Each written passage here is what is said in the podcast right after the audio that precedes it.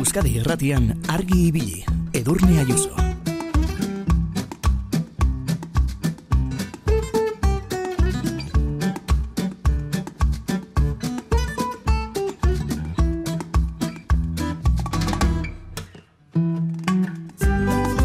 Kaixo egunon, Otsaileko lehen eguna dugu, asteazkena da.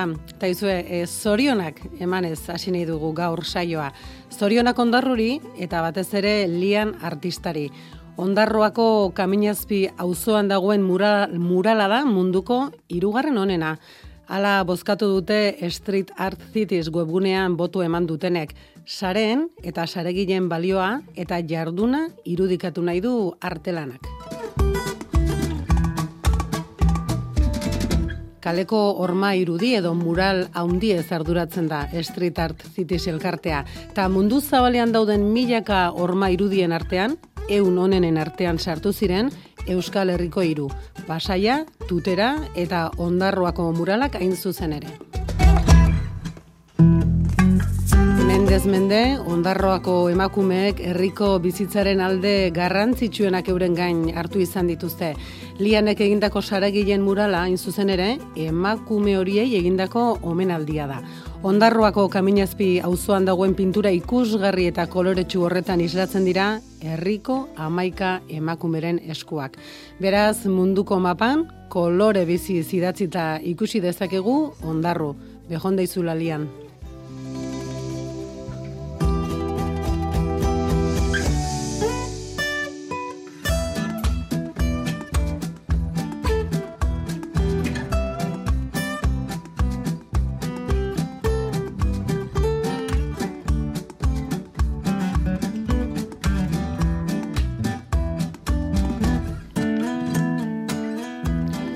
lian. Bueno, bere ala sendabelarren gaiari helduko diogu, eh? Garbin elarrea naturopata gonbidatu dugu gurera, eta holantxe, eh? Bere ala zalduko dizugu zergatik eta zertarako.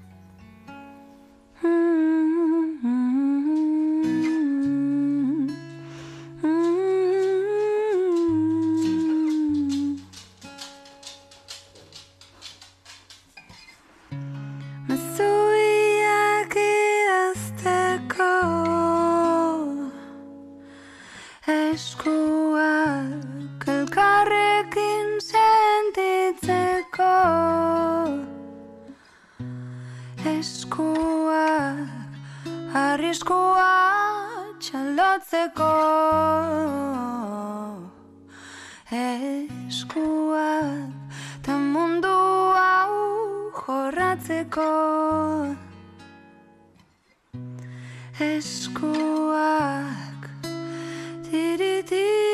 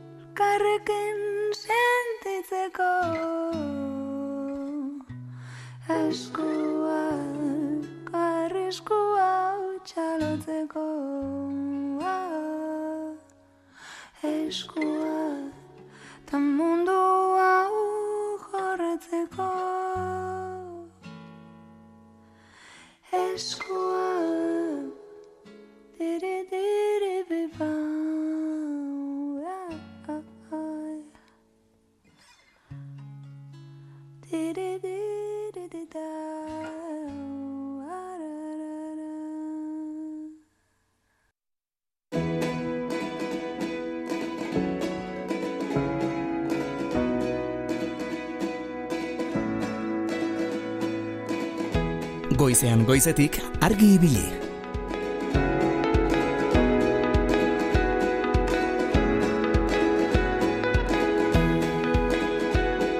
Otsaiak bat asteazkena goizeko bostak eta amar minutu dira, eta seirak bitartean zeuekin solasean aritu nahi dugu, eh? mireri agurtzak eta biok. Eta agindu bezala, gaurko saioan, sendabe larrak izango ditugu izpide. Garbine larrea naturopatak idatzi duen sendabelar baratzea liburuaren arira, ba hoesek sendabelarrak izketarako gai izan genituen, orain egun batzuk, eta izue konturatu ginen zuen artean, argi bilitarren artean, interes handia bizten duen gaia dela. Galdera eta kontsulta asko jaso genituen, eta hala, erabaki genuen, Garbine larrea naturopata gurera gonbidatzea. Eta hemen dugu, Garbine larrea, egun hon? Kaixo egunon. Bueno, eta mi esker, eh? Goizean goiz argi ibiltzeagatik, eh? Ez horregatik. Oso bueno, argi ez dakit banagoen, baina, bueno, saiatuko nahi. Seguro gaude baietz, eh? Seguro argi argi zaudela ja, honezkero, eh? Garbine, zuri etxetik omendatorkizu, sendal belarrekiko interesa. Zeinak irakatsi dizu zuri, eh, senda belarren inguruan dakizun hori guzti hori? Bueno, e, txean gehiago gutxio e, denek ez, baina gure amonak, amona batxilik e, ba, erabiltzen zituen, aiteak ere jakimin handia zun, eta bueno, urnietan izan zan gizon bat sendabelarrekin lan asko indakoa, Jose, Jose Intxausti, aliapur, hmm. eta bueno, berak utzi zituen ba, inbat e, ukendu hainbat formula, eta bueno, e, niretzat e, goza arrunta zan, eta gauza familiarra zan, ez, etxekoa zan, eta arbolak ezagutzen zian bezala, ba, ezagutzen zan, ba, berbena pasmo belarra, eta etzan, etzan, netzat, e, ez dakit, gai, gai ezaguna, arrotza gure izeba oso ben artean ere, ba, bakoitza leku ezberdinetako, baina zen belarrak ezagunak zituzten. Orduan, zango izut, ba, giro bat bazala, baina, hmm. bueno, bat aipatzekotan, ba, mona aipatuko nitzuke. Mona eta Jose Intxosti, horiek biak, azimarratu dituzu. Ordea garbine zure kurrikulumean masiatzen aritu ezkero, ikusiko dugu zuzenbide ikasketak egina e, zarela, eta irrati gintzan, eta euskal gintzan lanean aritu zarela aurretik. Zerke karri bueno, zaitu sendabelaren artera? Batek e, gauza batzuk, e, ez dakit, bideik ez daukanean, ba, eguna bete egiten da, ez, eta uste zuzenbidea inula gero, hau izak doker bidea dan, hmm. e, Zuzenbidea bokazio zein nun baita ere, eh? E, garai hartan e, uste nolako, e, hortatik e, biziko nintzela, hori ogibide bat izango zala, gero gila da, karrerak bukaeraldea asko decepzionatu ninduela, eta alako zalantzak eta izan nituela, ez?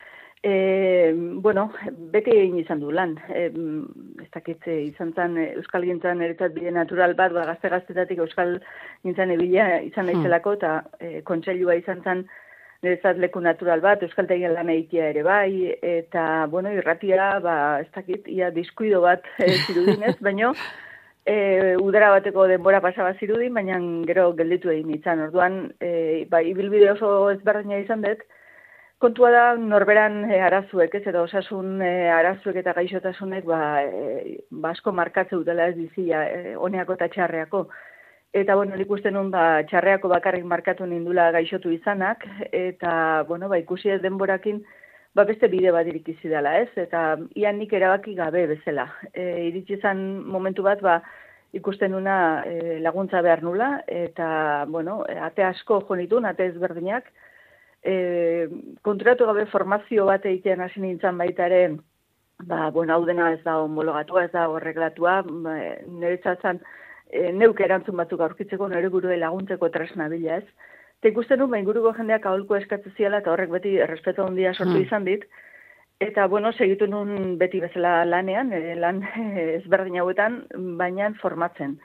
Eta hitz izan momentua, ba, ba, bueno, pentsatu nuna, ez? E, men ari naiz e, hau beste jendei laguntzen hau egiten, hau bideo bat izan otea iteke, bai ez, eta hor, bueno, zalantza hundiekin, eta, eta bueno, e, inseguridadiak hasieran ba, ba, salto hori eman ez? Eta, bueno, ba, gero etorri dira, ba, telebistan kolaboratzea, etorri dira, ba, divulgazio lanak ondorengoak dira. Eta azken azkeneko hau, batzuk aipatu bezuna, ba, argiak eh, eskaini dena, aurretik beste liburu bat ere egin, orduan, esango izut norberakia erabaki gabe bezala bide hontan e, jarri naula bizilak. Hori da, ez, bizitzan batzuetan bide gurutzean aukeratu egin behar izaten da, hainbat bide zenituen aurrean, kakotxartean lege mundu horretatik alden du, eta senda belar eta komunikazio eta divulguaren, divulgazioaren bidetik egin duzu aurrera, zeuk aipatu duzu orain garbine, irratian bakarrik ez, telebistan ere ikusi zaitugu, zer moduzko esperientzia izan da. Gauza bada mikrofonoaren atzean aritzea eta beste bat kameren aurrean. Zer moduzko esperientzia izan da hori? Bueno, aurrenekoak zailak, edo gaina beti pentsatzen duen hori oso ondo zegoela, baina beste bat egin ezkeo. E, neuri ez, eta proposamena txorien, e, bueno, etor, txorientik etorri zanean, e, Alberto Arizkorretak, e, ba, bueno, e, asi, zuzenariak asiratik esan ziren, ba, ba, nolako kolaborazio izango zen, e, niri gustatzen zaite terminoak ondo zehaztea, eta bereiek oso planteamendu konkretua zeukaten, ez, bazekren zer nahi zuten, eta zeuden laguntzeko eta, eta erakusteko, orduan, ba, segulako eskola izan da, nik, e, ba, orain, respeto handia gozik ustez programa bat, e, behiratzen dio danean, ba, horra atzetik ze, zer da honez, e, ba, niretzako ikaragarria izaten zen prestakuntza, e, gidoia, e, asko ikasi nun, e, eta asko daukat eskertzeko, eh? beraiek, e, bueno, atea handi bat irikiziaten, ba, hori ere ia konturatu gabe. Eta gero, ba, zeinek esan, ba, hasieran ba, izerdi galantak botata, baina bukaerako ba, e, ondo pasatuz, ez? E, gozatuz e, egiten genuen kolaborazio hura. Eta, bueno, ba, publiko anitz eta zabal eta ateak irikitzeko ere aukera eman zigun. Gauza bada hori pantaiaren bestaldean, etxe askotan sartu izan zara, argi ibilitar askok ezagutuko zaituzte da, eta horretaz gainera itzaldiak eta e, ikastarok ematen ere aritzen zara, hor ja, mm, nola baita eseterren, zure ikusentzulea duzu parez pare, aurrez aurre, oso desberdina da garbine? Bai, bai, erabat, erabat. E, hor presten behar duzu edo zertarako, eta... 2008 bateko ba, azaroan aurkeztu genunetik liburua, e, urrengo astean ja hasian egon itzaldiak ematen lehenengo larraulen izan zen. Hmm. Ez dakit, hogeita zei, hogeita zazpi itzaldi, ez emadara matzadan, geroztik. Hmm, badira, batzu batzuk, eta, eh? Badira, bai, eta bertan, ba ikusten duzu Euskal Herri, bueno, luze zabalean, e, zuberoa bakarri falta zait, e, orduan iritsi ezin dut, eman Euskal Herri oso bat ezin ditzein, hmm.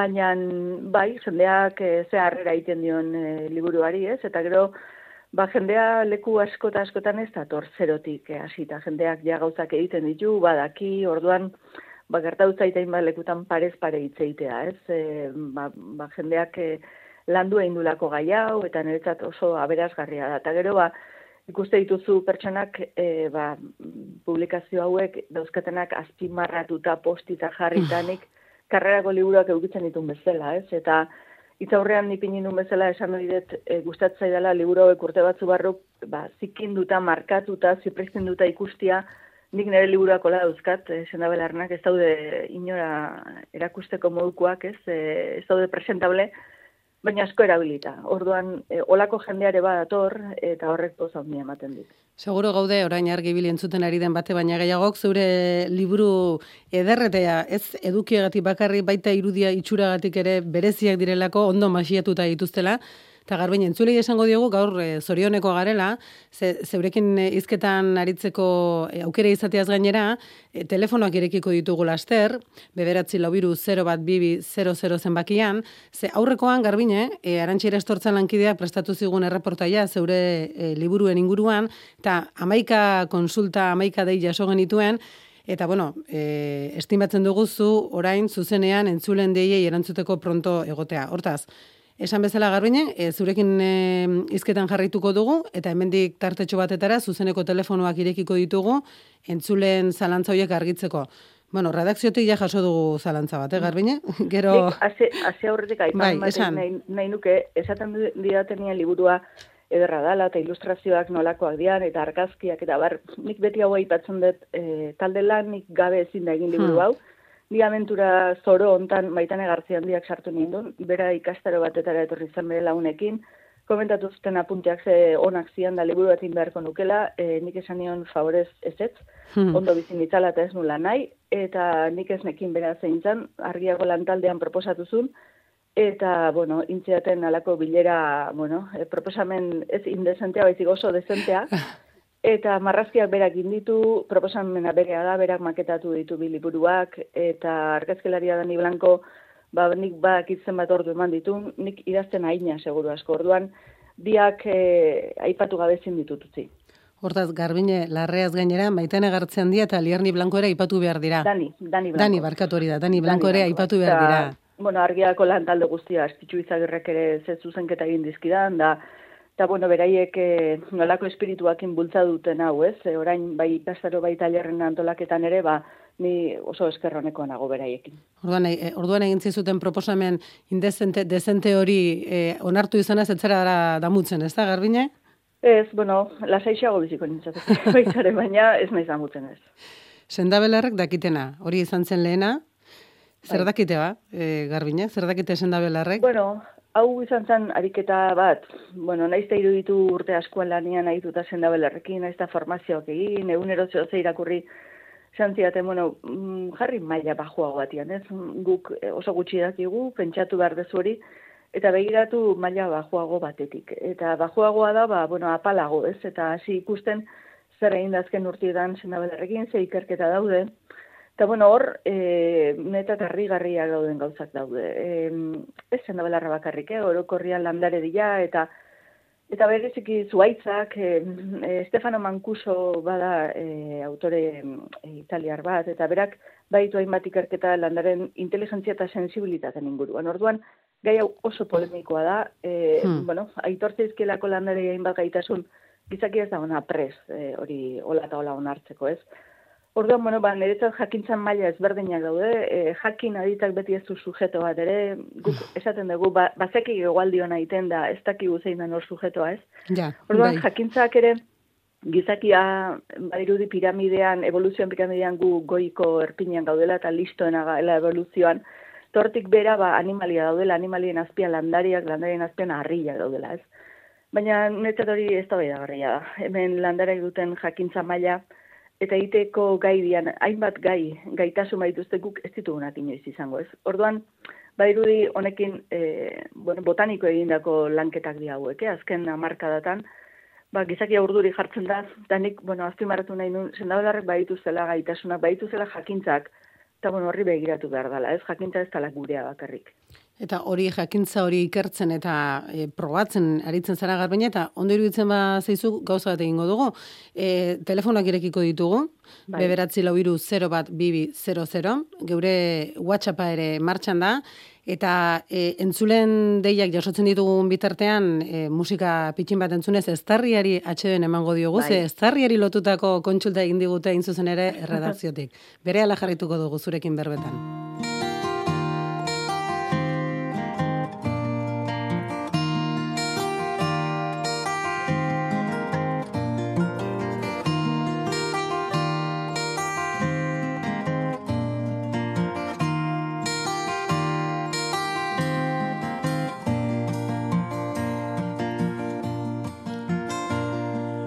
Zenda bela pare gabea zarazu aurora.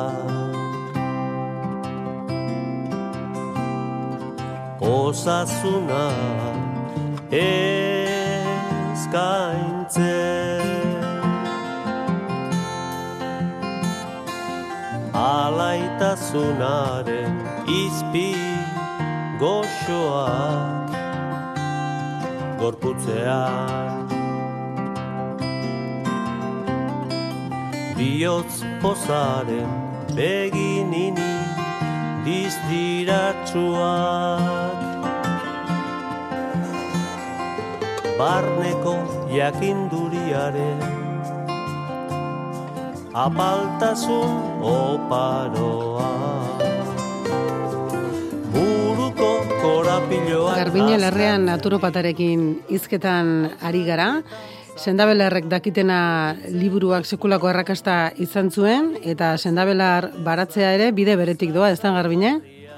Bai, bai. Durango e, ipintzen du termometroa guretzat, eta aurtengoa ba, zoramena izan zen. E, osteguna bereziki, e, hmm. baina bai. Eta gero, harrera ikaragarri izan zuen, e, bai, liburu den datan, eta itxaldietan ere, hoxe ikusten du gordun, ba, bueno, e, asko eskertzeko da. Bueno, eta entzulei esan diegu, eh? gaur sekulako sortea dutela, ze nahi izatera zuzenera dei dezakete euren eh, kontsultza egiteko, garbineri galdera egiteko, eta bueno, garbine gure e, argibiliko plaza honetan, sartzen zaizkigu argibilitarrak, Ta, batzue behar bada galdetuko dute, eta beste batzuek ez dute eh, galdetuko. Manoli hortxe dugu, Manoli badakigu ezterrian ez duela arazorik ze sekulako irrintzia botatzen ditu. Kaixo Manoli egunon, Baita zuri eta antzule guztiari de. Ja. zer moduz Manoli ondo? Ondo, bai, bai, zer bai. Edarki, hemen elegante, eh? Garbine lerrearekin izketan ari gara, sendabe Bai. larrei buruz asko daki berak, zeuk ere zerbait jakingo duzu, Manoli. bai. Ni libure de badakoetetzen, bai. Eta gero fede handi edo, zen gatin etxenarrak eitzen da unkan due. Eta oan haitu naiz, arroza da sartu zazkit, antzak, behazetan. Eta unkan due gaben jarri dut, eta bueno, jakasitzen datuta, bai, bai. Fede handi edo, eh, nitzen da berlarrak inda. Garbinek egauze, ederrak esan dazkio, eh? Bai, bai, bai, egia. Orduan zuk ezagutzen duzu hori mundu hori apur bat, eta baduzu fedea, eta gainera erabiltzen duzu. Bai, bai, biltzen du, bai. Eta baduzu garbineri egiteko galderaren bat, Manoli? Ez, momentuz ez, ja. Bueno, eta Manoli, gaur, bueno, azken egun hauetan garbine Manolik agurtzen ditu batez ere gidari lanetan aritzen direnak, txoferrak. Gaur norbait agurtu nahi duzu, Manoli? Bai, gaur, gorritikoa. M- Martin Garziaren aurtu nahi dut, bai. Martin Horri bitzen dago Gartzia. ere kamionakin, gaina gorletxeroa izan dezen erren hau, eta arreagur bat. Eta gero de baita agurtu nahi dut, arzai bat, uizierra. Gaur betetzen jo, oaita zazpi urte, ibai Martirena zubieta. Berak granja dauke, gore arrozeko ganboa bezala arzai da. Baita ganba debe sarkaida bat. Leku berrin eman zion itzarriko izaldi arra. Bere zaion duginen, ardin lanak egiten naizela, Hmm. eta gero nik izauzen ditun biganboa, eskolan oitzen nahi genibilitanak, eta zera bere lengusuk eta kontutan onduen. Eta baita ere, azubatzen zuten urte, Luis Urbizu, Gorka bai? Urbizuren aita. Bale, konforme. Gorka ere, agurbero bat, eta ez dut aspalde guzi, ez da ginundaren, da zeo zer jartzen bale moze, arren haustien bat, da ritmo, ritmo, hemen, eh, movimiento, eh, amenar Konforme. esqueleto, eh, Hoxe. Konforme, Bueno, Manoli, ba, estimatuta dago ondo izan. Agor, agor, agor.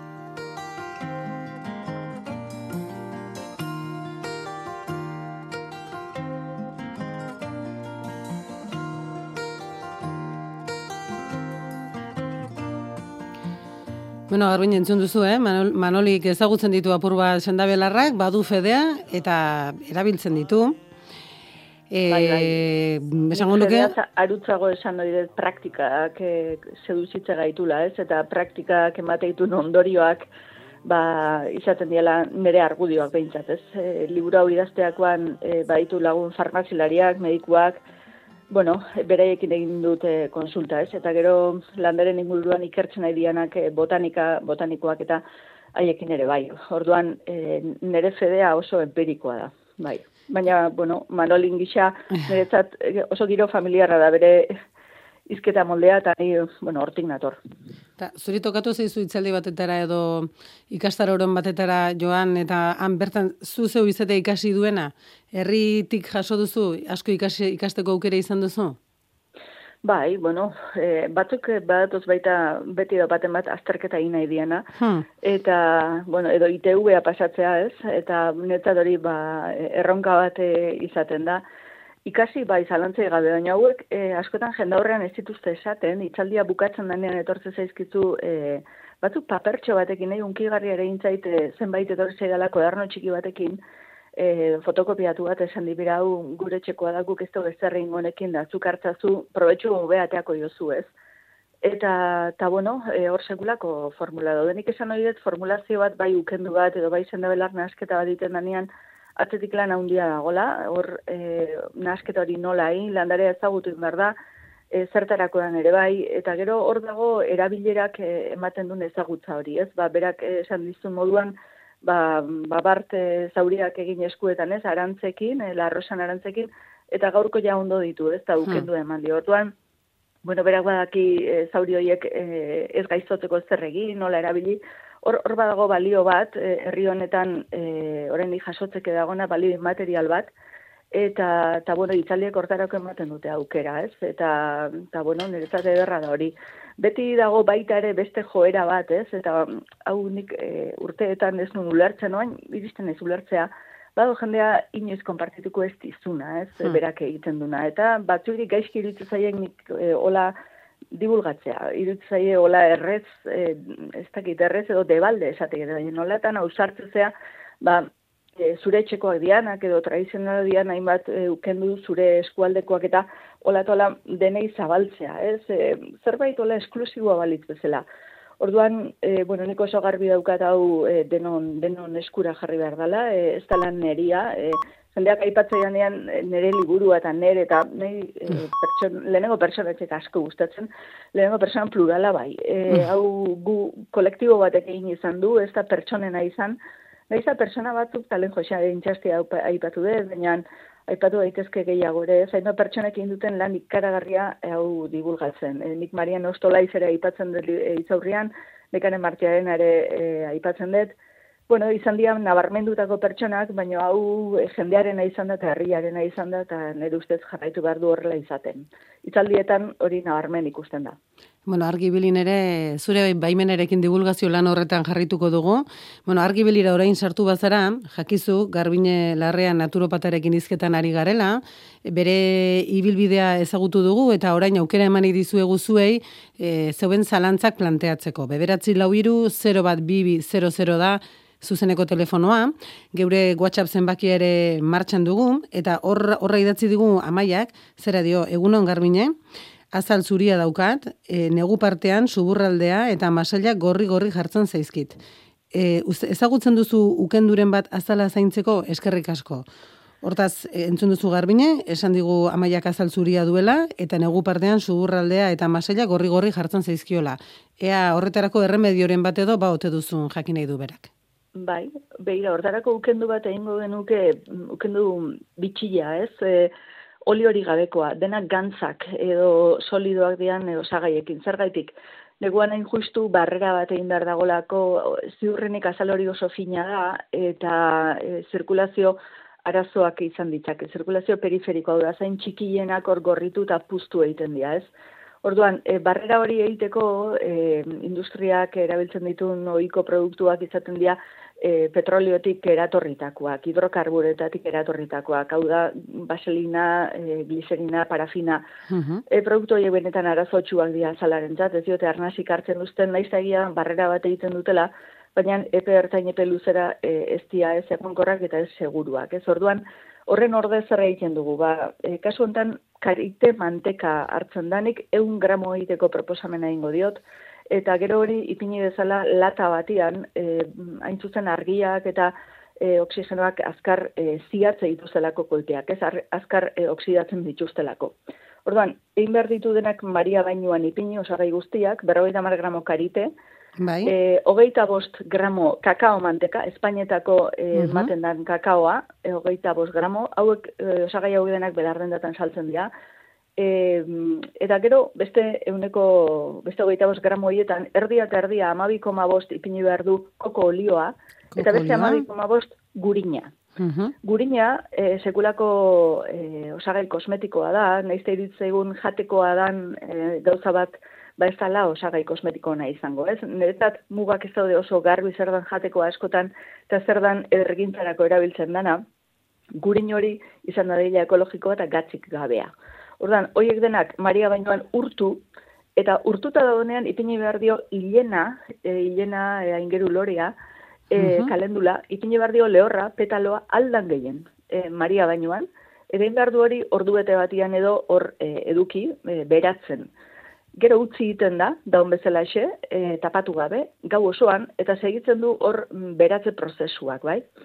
goizerako gogorra egongo da, e, berriro berotzen da, ondo ondo iragazi, e, oial mehe batekin edo, kendu e, landarea, eta gero, nik e, nola honek e, usain oso sarkorra izaten du, Mhm. batipat karitea ona bada, e, eta azkar zidatzen dian, hor olio esentziala ipintzen da. Orduan, nire hitziako ba, e, arruntadan bat, baino balio anitzeko dan bat e, labanda da, e, labandaren olio esentzial on bat ipini, Eun gramorentzat e, kasu honetan berrogei ipiniko genituzke, eta hori sekulako produktua du zartadurentzat, e, hotzaren aurrian balako babes bat izateko eskuetarako ere, bai? Nik hau kanpolanean ari dan jendeari egin hori diot, e, lora zainei, baina mekanikariei ere, bai, e, eskuak babesteko, orain elurra indunean da elurretara jundanean jendea ez, eta horpegian eman du hidratazale soil bat, eta azala e, ekarri dute benetan e, kaltetua, ez? E, hotzak eta aize hotzak bereziki ba, azalorin minberatu itxendulako. Orduan, bueno, produktu hau negurako produktu bada, gorputz manteka edo esaten zaio, Inglaterrean oso arruntak dira, body butter, e, zen ez ezagunak dira, eta azken urtietan ba hemen ere zabaltzen ari dian produktuak dira. Inolako ur urik gabekoak eta oli hori gabekoak denak gantzak dialako. Entzurei esango dioguna da, orain e, apunteak hartzeko modurik izan ez badute, e, behin saio amaitutakoan e, nahi, nahi eran egongo dela programa entzungai, eta berriro entzuteko modua izango dutela, ba, oharrak eta xetasun horiek biltzeagatik. Bueno, amaia, estimatuta dago zure kontsulta.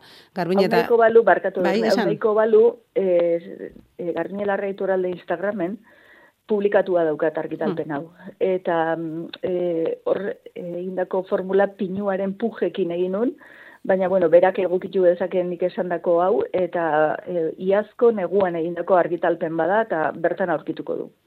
Primeran, eta beira, e, garbaina, WhatsAppean jaso dugu audio bidezko galdera bat, ondori bitzen bazaizu, e, entzun egingo dugu, ea laguntzeko moduri badugun. Prest daude, garbina? Bai. Ba, guazba. Egunon, Javier naiz, arresutik, e, garbinentzako galdera da nuke.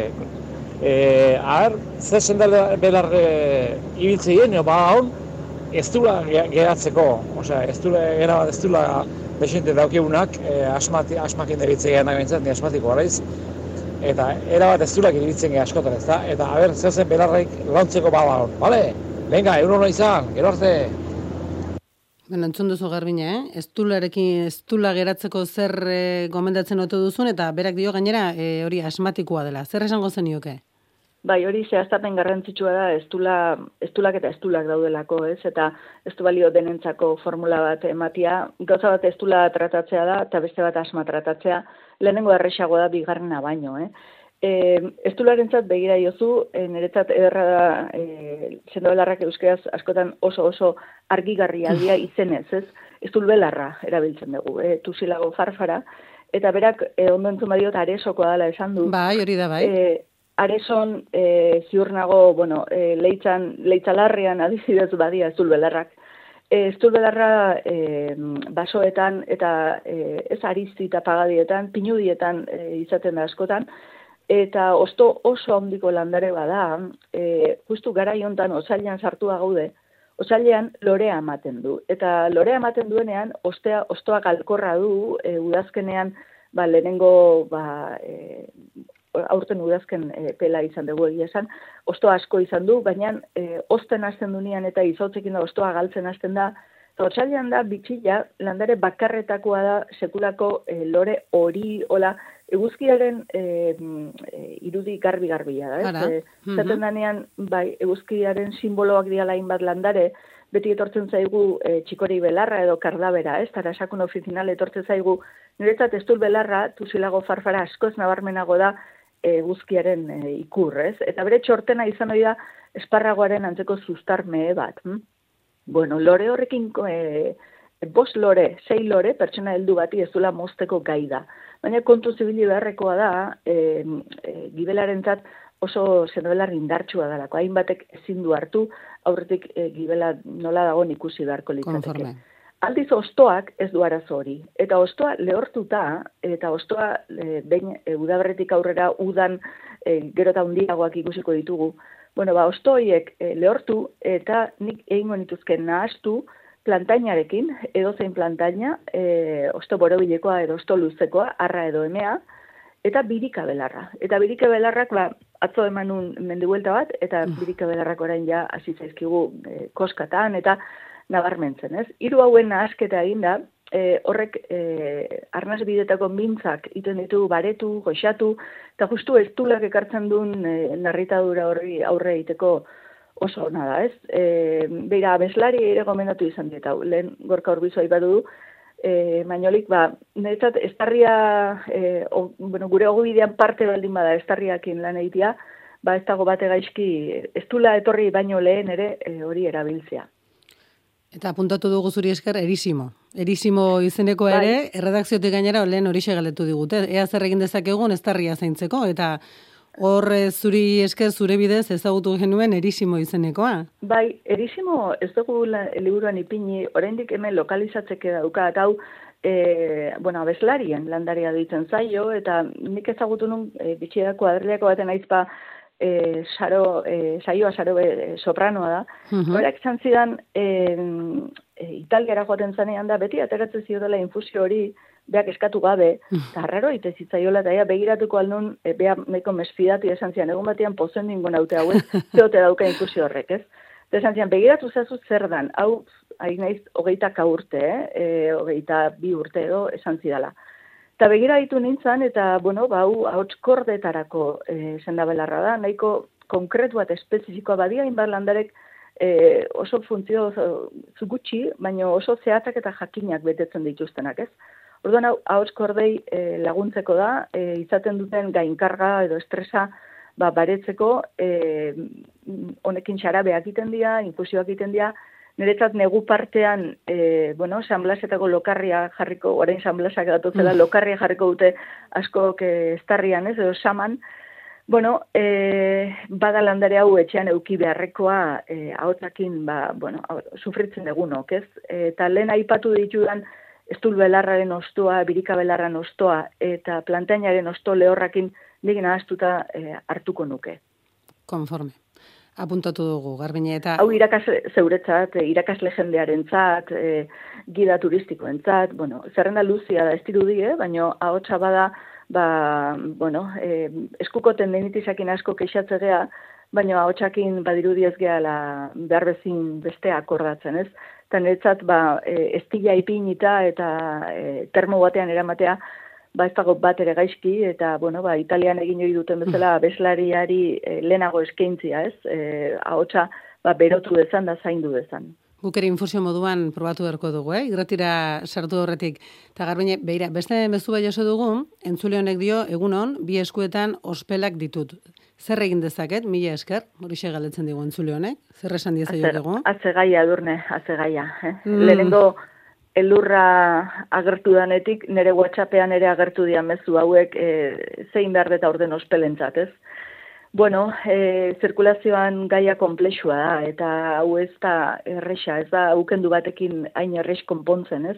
E, Zendabelarra bakitena liburuan guk e, zaingorria landarearen e, kapituluan e, zirkulaziorako ukendu bat proposatu genuen, eta bertan e, zaingorria, e, geraniu robertianum, eta erromeroa nahazten ditugu, e, biak kopuru berean, oliotan beratu eta horrekin egiten dugu ukendua, eta ospelak ja minbera hasi berriak dianean, nik bilandarekin ingo nuke, baina ja minberatasun hau dagoenean, eta eta bueno, ospelak bere prozesua du, ez, sendatu bitartean, ba olio esentziala ipintzen diot, e, indartxeagatik ukendua. E, hori ez dago gaizki, mm, e, azken urteetan hori nahikoa izan ez dun jendiantzat erabili dugu e, Santio, e, Santio Lorearen, Santio Belarra barkatu, e, Mhm. ukendua, hiperikoa, hiperiko lorea da e, uda betean e, San Juanetan, eh? e, San Juanetan, Uztailan, Euskal Herrian ere kontu zitzein behar da e, klima ezberdina ditugu, Hmm. eta ez da gauza bera isurialde Atlantiarrean edo edo Mediterranearrean e, ba, nola datotzen, eta ze lekutan noiz datotzen, ez? Orduan, nik esan hori dut, behatzak ez harrapatzagatik udaberri udan daukagula landare hau, hori oliotan beratu, oliba oliotan, eta sekulako e, olio gorria egiten da, e, hiperiko olio hori igurtzita, iluntzeetan igurtzita, hain zuzen iluntzeetan e, fotosensiblea dalako, Bueno, ba hori ikaragarria da e, ospelak e, baretzeko, goxatzeko, bere honea ekartzeko. Lehen aipatu duan ukendu horri aine, e, ainaditzea, gehitzea balego, e, ba ondo, baita ere, eta e, hemen konstante izan behar da, egunero zaindu behar da, eta gero barrutik ere e, ba, kontuan izan behar du e, zirkulazio indartzeko hainbat lan egin behar diala, ez?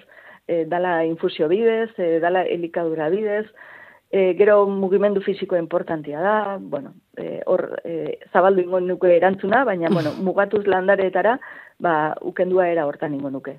Garbine lerrearekin ari gara izketan, erisimo hartze ona da, baina ezterriari atxeden pixka bat eman dize jogun, Garbine? Baita, baita.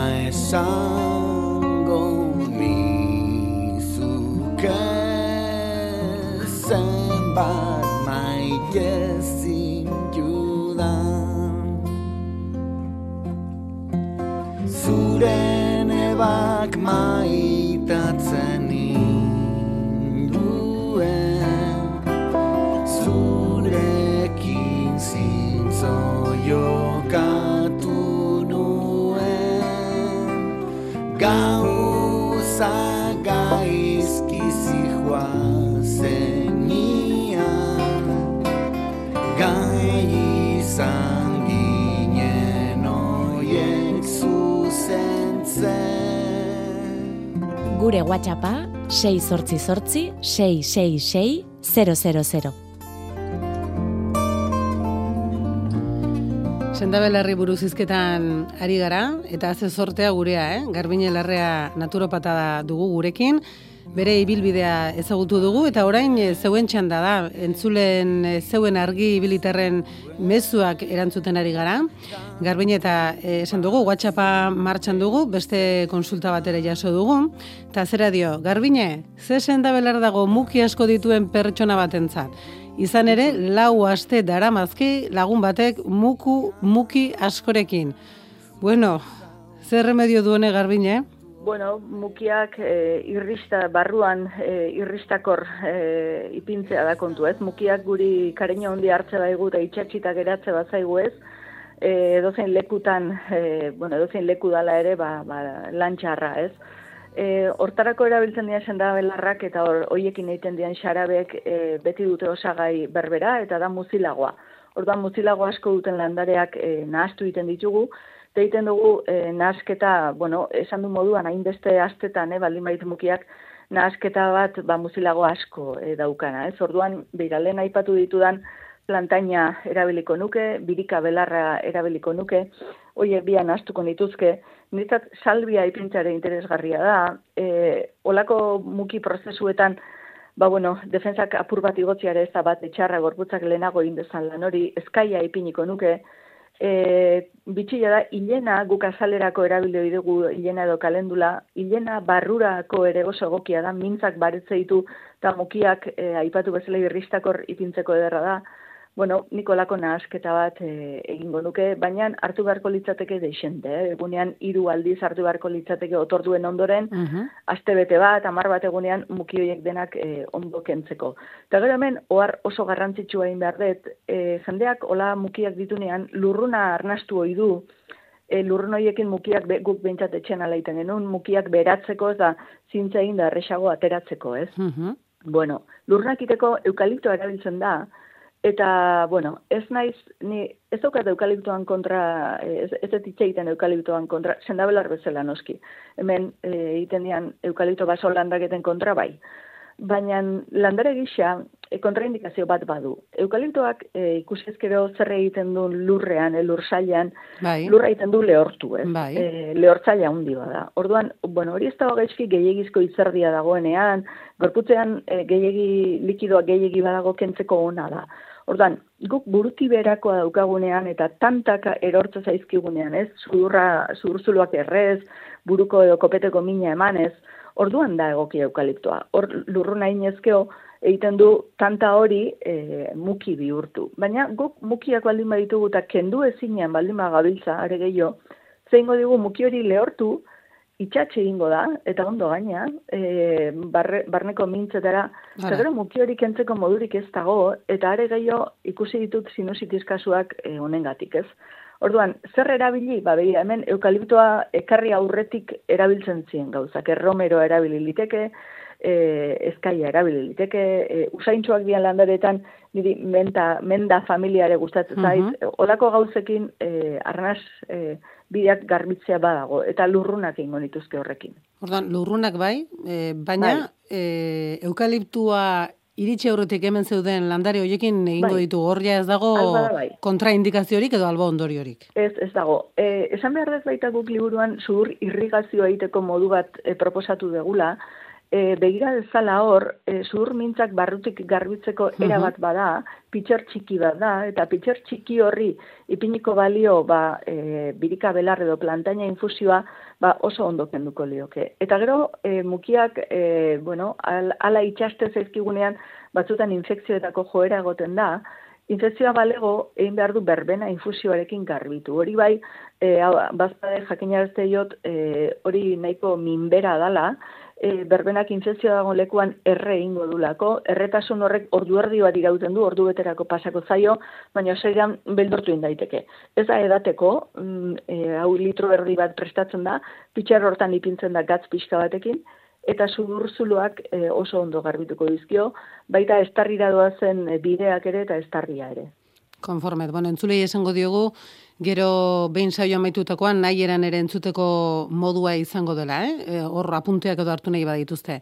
Eta garbine hemen, beste galdera bat, galdera, bueno, sakona esan dezagun, eta zera dio, tamalez, kontu jakina da, Euskal Herriko mendigainak zentral eolikoz bete nahi dizkigutela. Ikusten ote duzu belar, sendabelar, sendabelar batzuk gure artetik desagertzeko arriskurik, Mila esker garbine zure ikasgaiengatik.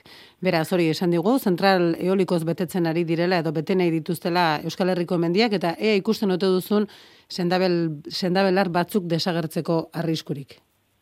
Bai, bueno, ez zen da belarra bakarrik, eh? Esango nizuke biona anistasunai erasoko dion edo zer gauza.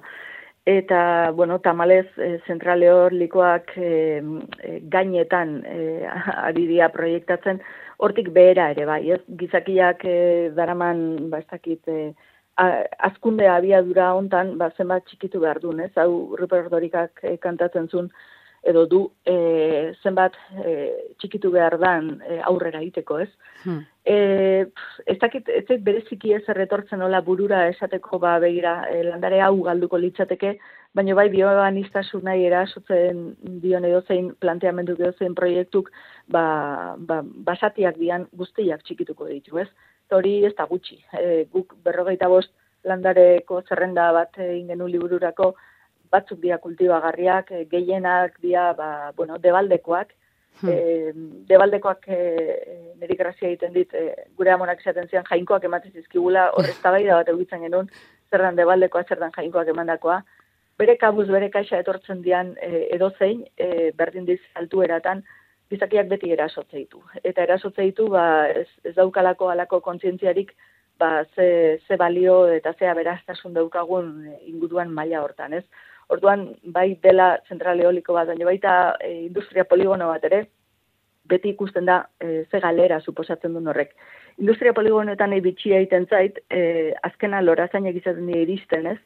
Eta ziur nago zentral eolikoak ite dituztenean ere bueltan saiatuko diala hori nolabait e, e, edertzen, alegia guen jeini pupi bat bezala ba, jarriko dizkiotela landaretxo batzuk ez, e, hori politikus dadinez, e, hoien artean zer sortzen dan, ez? Eta nola naturak bereganatu nahi Hmm. izaten duen leku hori ere, eta hor hain justu e, txikitu dituzten basatiak berrio bueltatu iten dira.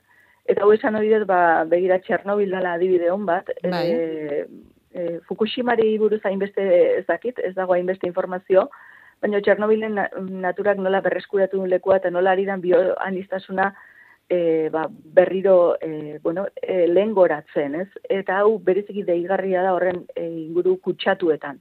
Orduan, bueno, nik erabatea itxaropena badaukat, e, naiz eta txikizioak egin mendigainetan, naturak asmatuko dula, ez? E, bere ganatzen. Garbi dagona da, ez? Gizakio kalbo batera jartzen garen momentuan orduan egiten duela bere bidea naturak. Bai. Hor, e, niretzat esplotazio handiak egin izan diane, dianean ere, eta basolandaketak egin izan dianean, ba, lehen eukaliptoa aipatu dut, baina bai pinua. Eta, bueno, esan beharra dago pagadiak ere landatu zienean bali- balioan iztasun handia galdu egin zala. E, hau e, kontrobersia iturri izan daiteke badakit, baina hor balioan iztasuna guk e, monokultiboak egin izan ditugunean beti galdu dugu, ba badia landare batzukia endemikoak dianak, ez? Eta gure landare katalogoetan ba oso oso gutxi daudenak edo gal, galtzear.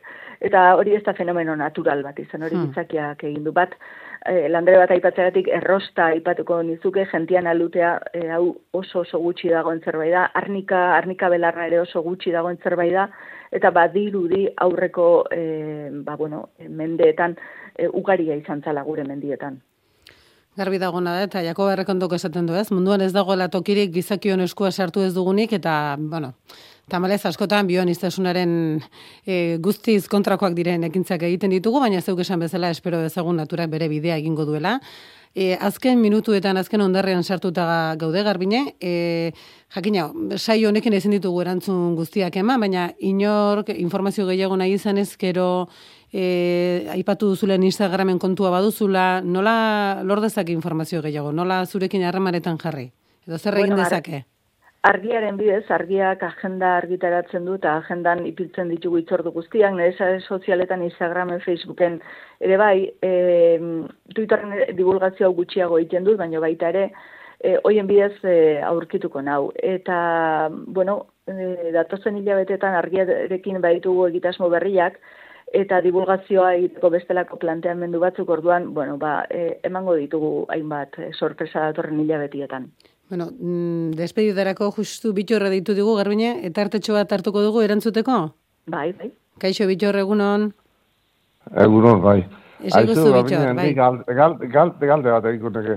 Pasmo belarra asko biltzen nunek, pasmo belarra ikigarri fede handi dut, da asko biltzen dut, baina ze nahi nioke galdera, aber, asko azia ona dan edo o txarra dan. Eta gero beste galdera hori, aber, berdia edo sekadutakoen ze efeto gehiago egiten duen, galdera hori. Favorez, eskerrik asko gero. arte. eskerrezko zuri bitor. Oso ondo, oso galdera ederra hau, saiatuko naiz motzean erantzuten. E, hau izan zen sendabelar bat nik oso garbi neukana ipini behar genula liburuan. E, hain zuzen izan zen baldintza bakarra marrazkilariari maitane gartziandeari ipini niona, mesedez portadan ipini dazu, hau da nahi duan landare bakarra. Eta liburua tenteka apalean ipintzen dunak lore gorri txiki bat ikusten du, ba hori da pasmo belarra.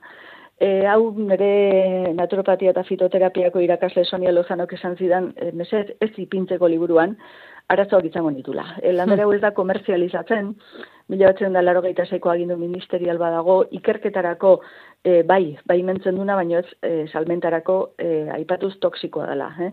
Euskaltzaindian iztegietan ere e, lehenaldian aipatzen du, e, erabiltzen zena eta e, hainbat e, esan belar liburutan e, esaten dan bakarra da toksikoa dela eta ez erabiltzeko. E, hori Euskal Herrian esatea niretzat, e, bueno, e, haundila da, ez, hori esatea, ba, justu e, jendeak gehien e, ezagutzen da erabiltzen du landarea dalako. Eta liburuan e, zuzenketak egiten lagundu zian Jako Errekondok berak esaten zian garbine e, zenbat pasmobelar daude, e, nun arizea sartzen, ez? E, e, lekuan lekuan ikusi dugu, ba, landere ezberdin ditze zaiela pasmobelarra. Orduan bada gai bat e, ikaragarria beratza, eta toksizidadea zari geanean, ba, justu egin ditun bi galdera, e, ba, ondo, hoien erantzunak ondo ezagutu behar dira. E, jendeak beldurra dio landare honi, eta esan ohi dute landare arriskutsua dela, niretzat ez da landare arriskutsua. Arriskutsuak gugeak, izakiak, ite ditugulako gauzak gaizki, oker, eta, eta ez dugulako errespetatzen landereak ipintzen digun muga. hm? Landare bat geratzen oso- zaigu, garbine. Vale, oso ikertutako landare badala esan behar dut, eh? bide batez. E, landare hau beti lehortuta hartu behar da. Freskotan, berdetan, ikaragarri toksikoa delako. Beste landare asko ere, mesedez, lehortuta hartu, beti. hm? E, arrazoi horregatik. Eta gero, zenbat hartu behar da, barruan, barne erabileran infusioa baldin bada, hilero hiru egun bakarrik. Eta motibatua baldin badago. Infusioa txikia egiten da, berreun mililitro ur, eta posterko koliaraka da bat. Badakit dosia oso txikia dela, baina nik dosi txiki seguru bat nahiago dut, eta are gehiago afalondoren hartu ohera joan aurretik. Ba horrekin geratuko gara garbine. Bueno, eta horren dimezu gehiago iristen ari dira, baina gaurkoa agortu zaigu, benetan garbine izugarri estimatzen dugu, eh? Gaur ordu bete osoan zehar hor argi bilin izateagatik, izango dugu elkarren berri, eh? Zorte ona izan Hori da. dezazula zeure proiektu berri guztietan, bai? Eskerrik asko edurne. Eskerrik asko, bueno, mentxe, eh? Arantxagirre, pronto dugu ja papel guzti guztiekin, eh? Bere ala bueltan gara.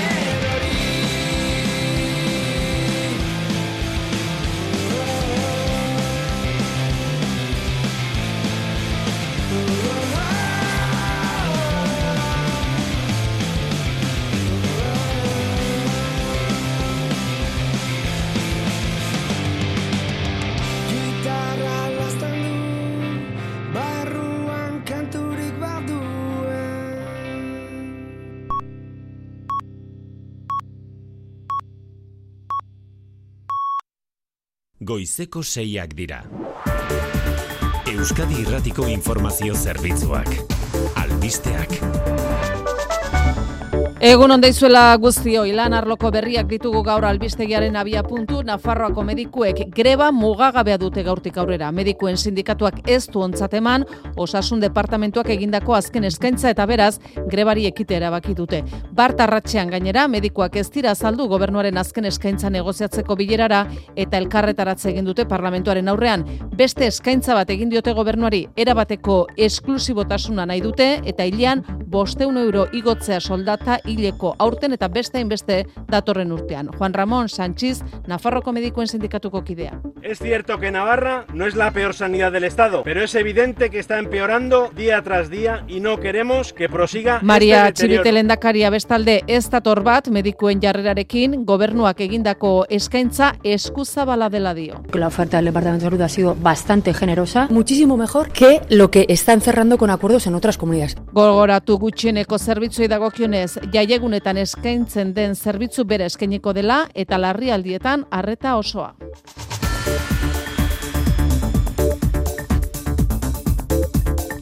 Beste lan gatazka bat, Bizkaiko adinekoen egoitzetako langileek bizi dute gaurtik zortzi eguneko grebari ekingo diote ela sindikatuak deituta, lan hitzarmena negoziatzea eskatzen dute elak salatu du patronalak 2008 bateko urritik blokeatuta duela negoziaketa eta soldatak bere horretan dituztela langilek inungo igorari gabe.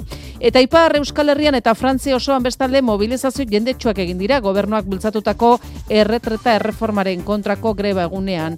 Azken berrogei urteotako mobilizaziorik jendetsuen egin desaterako Parixen milioi erdi lagun atera dira kalera eta amazazpi mila esaterako baionan. Aserrea nagusi da herritarren artean. Azkenean, ez, de, ez din unartia behar da egin zerbait, nahi ara ez eh, behar da jendia, behar da elkartu. Argunt, zuzen gabekeria iruditzen baitzait. Izugarrikeriak dira eta jende horiek uste dute denen gainetik diela. Atzoko grebaren ostean mobilizazioekin jarraitzekotan dira sindikatuak eta lanuztek gehiago deitu dituzte otsailaren zazpirako eta amaikarako. Lanbide arteko gutxieneko soldata bestalde, mila eta larogei eurokoa izango da 2000 eta hogeita iruan, euneko zortziko egoera adostu bai dute Espainiako gobernuak eta sindikatuek atzera eraginkortasunarekin aplikatuko da, gainera urtarrietik aurrera beraz, akordioarekin pozik Pedro Sánchez gobernu presidentea legealdirako hartutako konpromisoa bete duelako eta pozik sindikatuak ere herritarren bizimodua hobetzeko balioko duelako. Eusko Alderdi Jeltzaleak eta PSek bestalde zerga sistema berria adosteko negoziazioa hasi dute, progresibitate handitze ardatzartuta fiskalitatea gizarteak dituen erronkei erantzuteko tresna bilakatzea da asmoa. Egungo beharrei aurre egiteko fiskalitatea egokitu beharra dagoela uste dute bi alderdiek, berehala jasoko ditugu honen inguruko xetasun guztiak albistegian. Kiroletan berriz Baskoniak galdu egin du Euroligako azken sailkatuaren aurka Olimpia Milano larogeita bederatzi eta larogeita hiru irabazi dio talde Euskaldunari hogeita bigarren jardunaldian. Euroligako sailkapenean zazpigarrena da Baskonia, amabi partida irabazi eta amar galduta. Eta Bilbo Basketek ere galdu egin du Txapeldunen ligako top amaseian Murtziak larogeita amar eta irurogeita amabi garaitu du Bilboko taldea. Eta futbolean berriz zehaztu dute osasunak eta atletikek noiz jokatu jokatuko duten errege kopako final erdietako kanporaketa. Joaneko partida martxoaren batean, gaueko bederatzietan jokatuko dute sadarren, eta itzulerakoa berriz, apirilaren lauan, gaueko amarretan San Mamesen.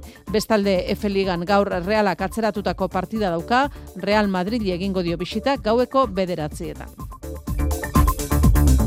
Errepieta jakin dezagun ordunetan arazorik eh, baute den honitza segurola egunon. Egunon bai, ba, lasaitasuna da nagusi une honetan errepide sare guztian. Eta eguraldiari dagokionez edatu ditugu. Ba, eguraldiari dagokionez aldaketa gutxi, termometroi begiratuta bintzat, atzoko tankeran geldituko dira. Iru eta zazpi gradu artean daude gure hiriburuak, iru gradu daude gazteizen, lau iruñean, sei baiona eta donostian, eta zazpi gradu bilbon. Eguneko altuenak esan bezala, ba, atzoko antzera geldituko dira. Amar amabi graduren bueltan ipar partean eta zazpi graduren inguruan barne aldean. Egunari begiratuz, ba, odei ugari ibiliko da gaur, batez ere kantauri xuri aldean, eta noiz behinka euria egin dezake. Elurkota, mila eta lareon, mila eta bosteun metro ingurura egongo da. Artxaldeak aurrera eginela, hala ere, ba, atartu ingo du eta ostarte batzuk e, zabalduko dira. Otsaiak lehen eguna du gaur, asteazkena dugu. Euskadi Irratian, Faktoria.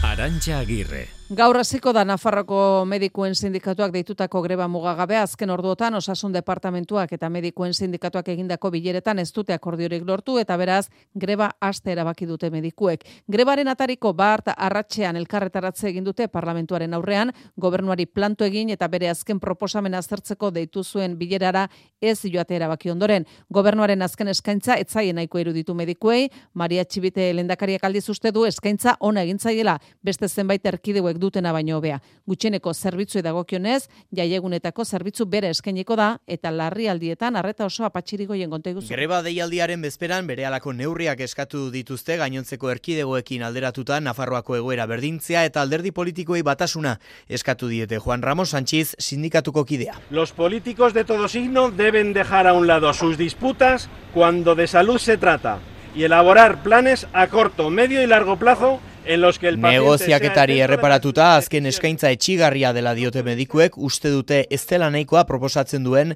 laureun euroko soldata egoera bosteun eurokoa eskatzen jarraitzen dutelako.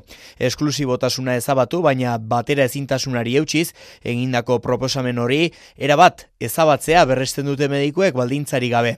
Maria Txibite presidenteak sindikatuaren jarrera deitoratu du, osasun departamentuak deitutako azken bilerara ez azaltzeagatik. Creo que la oferta del Departamento de Salud ha sido bastante generosa, muchísimo mejor que lo que están cerrando con acuerdos en otras comunidades.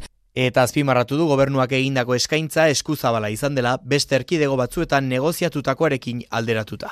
Bizkaiko adinekoen egoitzetan berriz, gaurtik zortzi eguneko grebari ekingo diote langileek ela sindikatuak deituta lan hitzarmenaren alde esikerresna legunon. Egunon lan hitzarmenaren negoziazioa patronalak 2000 eta hogeita bateko urritik blokeatuta duela salatu duela sindikatuak eta soldatak duela bi urte eta erditik bere horretan izateaz gain, lan baldintza eskasak dituztela sektorean aritzen diren bos milatik gora langilek. Besteak beste, lan erritmo jasangaitza dutela eta egoiliarrei ezin dietela eman merezi duten harretarik. Era berean, elak azaldu du, kasu askotan hilean irureun euro garestitu duela plaza bakoitza patronalak, tarifak euneko sei eta amar artean handituta, eta onarte zintzat jo du bizkaiko aldundiak enpresei diru gehiago irabazten ustea, gainera zer eta langileen soldatak izoztuta dituztenean. Gaur, zortzi eguneko greba hasiko dute langileek, aurrez beste hogeita bat greba egun dituzte eginak, eta iragarri dute mobilizazioak indartuko dituztela aldundiak eta patronalak lan hitzarmenean gutxieneko baldintzak bermatu arte. Manifestazioa ere egingo dute, goizeko amaiketan, Eusko Jaurlaritzaren Bilboko egoitzatik abiatuta. Lanbide arteko gutxieneko soldata bestalde mila eta larogei euroko izango da 2008 iruan, euneko zortziko iguera adostu bai dute Espainiako gobernuak eta sindikatuek. Atzera eraginkortasunarekin aplikatuko da, urtarriletik aurrera beraz, akordioarekin pozik Pedro Sánchez gobernu presidentea legealdirako hartutako konpromiso bete duelako eta pozik baita ere sindikatuak herritarren bizimodo hobetzeko balioko duelako Madrid Mikel Arregi. Bai, Pedro Sánchezek senatuen zuen agerraldia probestu du soldata minimoa euneko zortzian igoko duela iragartzeko sindikatuekin aste luzetako negoziazioak izan eta gero gutxieneko soldata mila larogei eurotan geratuko da eta Espainiako presidenteak dio. Con ello, señorías, Cumplimos con un, con un compromiso de legislatura. Akordio honekin legealdi hasieran hartu zuen konpromisoetako bat beteko duela soldata minimoa bataz bestekoaren euneko irurogeira iristea. Monkloan arro daude, PSOE 2018an gobernura heldu zenetik gutxieneko soldata euneko berrogeita bosteigo delako zazpiren eta hogeita eurotatik mila eta laurogeira. Gobernua pozik baita sindikatuak ere entzun unai sordo komisiones. Por tanto, hoy nos trae aquí una gran noticia. Esto es para mejorar la vida de la gente. gente. Sindikatuek gogoratu dute soldata minimoa igotzeko akordioarekin belaunaldien eta generoen arteko arrakalak leundu egingo direla, komisiones eta ugeteko baina negoziatzen jarraitzeko beharra azpimarratu dute, langile guztien gana iristeko errenta ituna iztearen beharra gogoratu dute, eta bide horretan negoziazio honetan parte hartu ez duen patronalari gizarte eragileekin elkarrizketei berrikiteko eskatu diote. Aurreko bi hilabetetan motelago igo ostean, Euriborrak abant abaila hartu du berriro ere, urtarrilan eta hilabeteko bataz besteko tasa euneko irukoma hogeita amazazpira iritsi da, 2008ko abendutik inoiz izandako altuena da hori. Horrek asko igoko du maileguaren baldintzak urtarrilean berrikusi behar dituztenen kuota eta gainera ez dirudi epe motzean joera aldaketarik izango denik adituen aurreikuspena baita Europako Banku Zentralak puntu erdi igoko dituela bihar interes tipo ofizialak sistoiturrea gagoitia. Gauza gorrela, euroguneko interesta orokorra euneko irura igoko dela aurre ikusten dute adituek. Bihar izango da hori eta gaur berriz estatu batuetako erreserba federalak dauka bilera. Kasu hontan, euneko 0,hogeita bosteko igoera espero dute adituek, euneko lau,koma irurogeita maostera igoko litzateke beraz, estatu batuetako interes tasa orokorra. Gainera, Jerome Powell, erreserba federaleko presidenteak, itzaldi gogorra egingo duela espero da, inbertsore igarbi usteko, denbora beharko dela oraindik, interes tasa berriro jeisten azteko. Europako Banku Zentralaren kasuan ere, adituek ez dute espero, biharkoa azken igoera izango denik, eta beraz, Euriborraren beste igoera bat aurre ikusten dute. Urtarrilekoak jada, zulo handia eragingo die, maileguaren baldintzak orain berrikusi behar dituzten familiei, hogeita bost urtetan ordaindu harreko eunda berrogeita marmila euroko mailegua duen bezero bati esaterako, berreunda larogeita sei euro garestituko zaio hileroko kuota. Frantzian eta Ipar Euskal Herrian arrakastatxoa izan da oso pentsioen erreformaren kontratzo egindako bigarren greba eguna sindikatuen arabera eta mobilizazioekin jarraitza erabaki dute. Otsailaren zazpian eta amaikan lanuzteak egingo dituzte berriro Macronek bultzatutako erreformaren kontra gogoratu erretiro adina bi urte atzeratu eta kotizazio urteak luzatze erabaki duela gobernuak Paris Olat Simon egunon. Egunon, atzokoa Frantzian azken berrogei urteetan egin den mobilizaziorik handiena izan zen sindikatuen datuen arabera.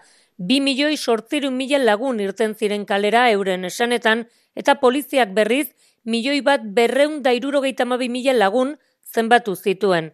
Poliziaren zifra hartuta ere, txikien hartuta ere, azken lau amarkadetako protestarik handiena da. Sindikatuek pultsoa irabazten ari direla, baina eutxi behar diotela diote, eta Patricia Debron, Fox Subriak sindikatuaren bozera maileak sindikatu guztien izenean iragarri zuenez, mobilizazioak eta grebak errepikatuko dira datorren astean, otxailaren zazpian eta otxailaren amaikan. Gobernuak, dio Debronek, kalearen aldarrian zun behar du, kaleak proiektua errefusatzen duela, eta baztertu behar du plana. Lehen ministroak dio erretreta irurogeita la urterekin hartzeko proposamena ez dagoela maiganean negoziatzeko, eta horrek erakusten du zer nolako negoziazioa eskaintzen duten. Elizabeth Born lehen ministroak txioa bota zuen parte hartzearen zifrak ezagutu eta berehala eta esan zuen gobernuak ulertzen dituela erreformak eragiten dituen zalantzak eta galderak, baina euren ardura dela proiektua aurrera eramatea. Parlamentuan eztabaida hasi dela azpimarratu zuen bornek eta beraz testua aberastuko dela gardentasun osoz. Baionan ere duela bi astekoa baino jendetsuago izan da erretreten erreformaren kontrako greba eguneko mobilizazio eta nabaria izan da aserrea manifestarien artean.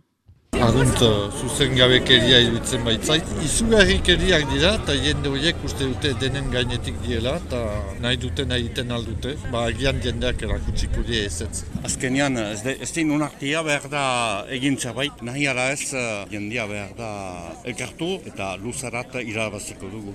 Sindikatuak berri zoro mobilizazioak gogortzaren alde daude, eta lab sindikatuaren izenean eina autaramendi ordezkariak ekonomia blokeatza babestu du. Orain ikusi beharko dugu nola egiten dugun e, benetan ekonomia blokatzeko, zenta euneko irurogeita maabikoak e, kontra daude, e, jendartea reforma honen kontra dago. Lan eriotza baten berri ere izan dugu azken orduotan, telekomunikazio enpresa bateko langilea hilbaita donostian altueratik erorita, lan ez behar honen aurrean sektoreak bizi duen prekarizazioa salatu eta neurriak eskatu dizkiete sindikatuek erakundei ekaitzagirre.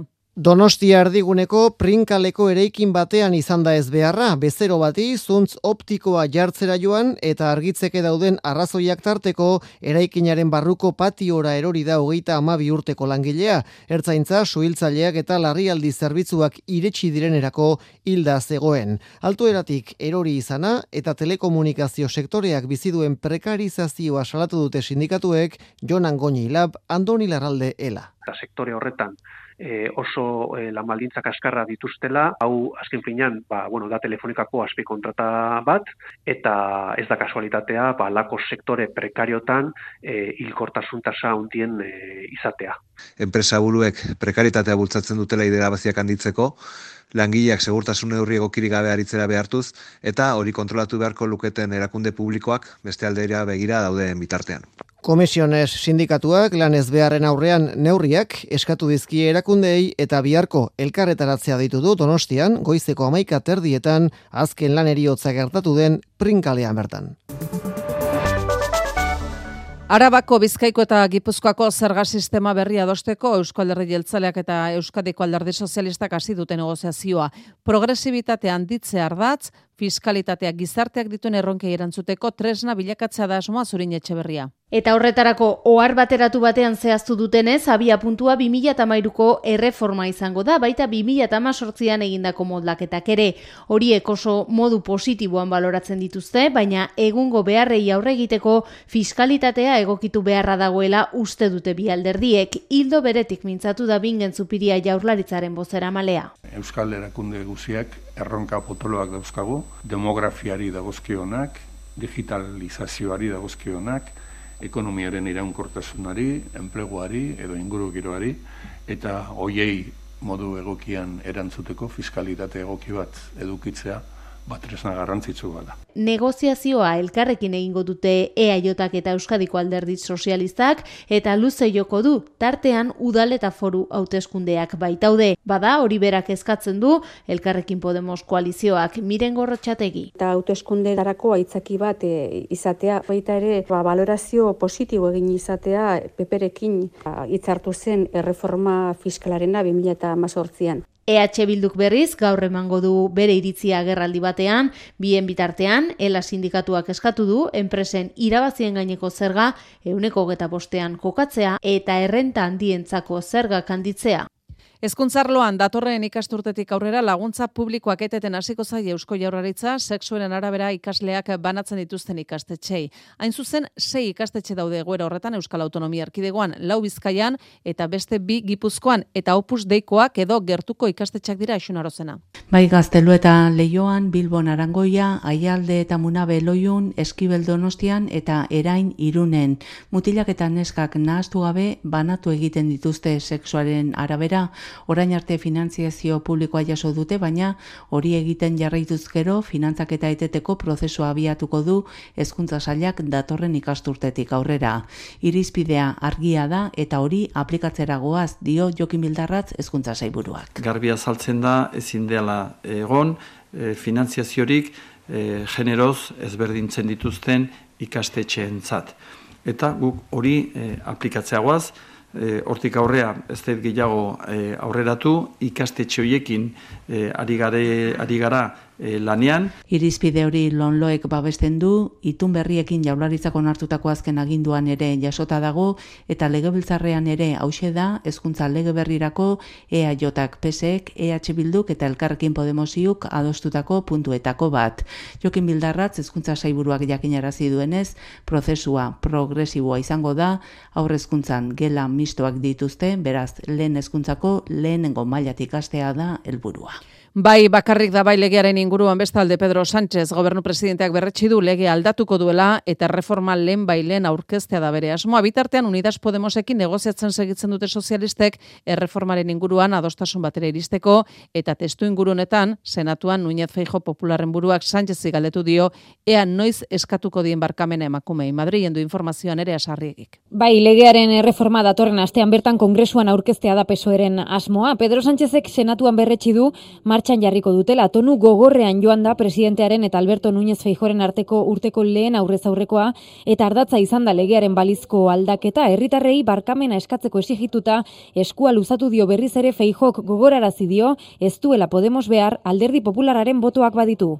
Esos efectos indeseados, por supuesto, los vamos a corregir. Ahorre a los españoles sus discusiones públicas, cambien la ley, cuenten con el Partido Popular si lo necesitan. Sozialistek baina Unidas Podemosekin negoziatzeko asmoari eusten diote, berdintasun ministerioak aitortu du jarrerak oso urrunduta daudela, diote pesoeren proposamena atzera urratsa dela, zigorrak gogortzeko pres daude, baina ez dute onartuko indarkeria erdigunean jartzen duen planteamendurik baimena bigarren planoan geratzen delako euren iritzi zirene Montero. El Ministerio de Igualdad no puede asumir una propuesta que vuelva al modelo anterior para la violencia y la intimidación, ya que sean las mujeres Ala las que ere, tengan que bi aldeek demostrar. nabarmentzen dute gobernua ez dela utxiko, EAJak ez dio aldaketa babesteari aterik isten, ez da EH Bilduk ere, baina baldintza ezarri du koalizio abertzaleak eurentzat beharrezkoa da aldaketak berdintasun ministerioaren oniritzia izatea. Gipuzkoako eta Nafarroko lurralde auzitegiek hiru kasu berrikusi dituzte azken orduotan, kasu batean zigorra arintza onartu dute ezordea beste bietan. Zarautzen, 2017an amasei urteko neska bat bortxatzagatik zigortutako gazteari, sei urtetik laura jaitxidio zigorra, Gipuzkoako auzitegiak maita lustiza. Gipuzkoako beste kasuan auzitegiak atzera botatu eskaria zazpi urteko zigorra betetzen ari da 2000 eta emeretzian pixukidea bortxatzeagatik espetxeratu zuten gizona. Bost urtera jaistea eskatu zuen defentsak, baina auzitegiak uste du zigorra delituaren araberakoa dela eta lege berriko zigor tartea kontuan hartuta lau eta amabi urte artekoa ezin dela esan neurrigabea denik. Nafarroan ere, auzitegiak ez dio zigorra berriozarren, emakume bat bortxatzea egotzita zortzi urteko espetxealdia betetzen ari den gizonari. Kasu horretan ere argudiatu du urteko purua bat datorrela lege berriak ezarritako irizpideekin. Ondarribian protesta bilkura jendetxo egin dute bartiluntzean pasaden asteburuan herrian izandako eraso homofoboa salatzeko ustezko erasotzailea identifikatzea lortu dute eta gaur egingo diote epaiketa azkarra xiker. Lekuko batek grabatu egin zuen erasoa eta hori lagungarria izan da prozedura bizkortzeko. Bideoa udaltzaingoaren esku utzi zuen eta ondoren abiatu zuten ikerketa ertzaintzarekin batera. Ustezko erasotzailea gorroto eta eraso delituak leporatuta gaur epaituko dute eta bartiluntzean berriz berreun bat herritar martxoak zortzi plazan elkartu dira, eraso homofoboa gaitzetxi eta biktimari elkartasuna adirazteko. Ordu laurdeneko protesta isila egin dute eta bertan izan da txomin sagartzazu ondarribiko alkatea ere. Isiltasun honen bidez eta jende multzokatze handi honen bidez, ba eraso jaso duen pertsonarekiko, ba gure elkartasuna adierazina izan dugu. Ikusten dugulako kalian oraindik gertatzen direla inolaz ere, inolaz ere onartzen ez ditugun hainbat ekintza. Eta kasu honetan, eraso homofoborren aurrian, lehenengo eta behin elkartasuna biktimari. Eraso homofoboa igande goizaldean izan zen ondarribiko Almirante Alonso kalean.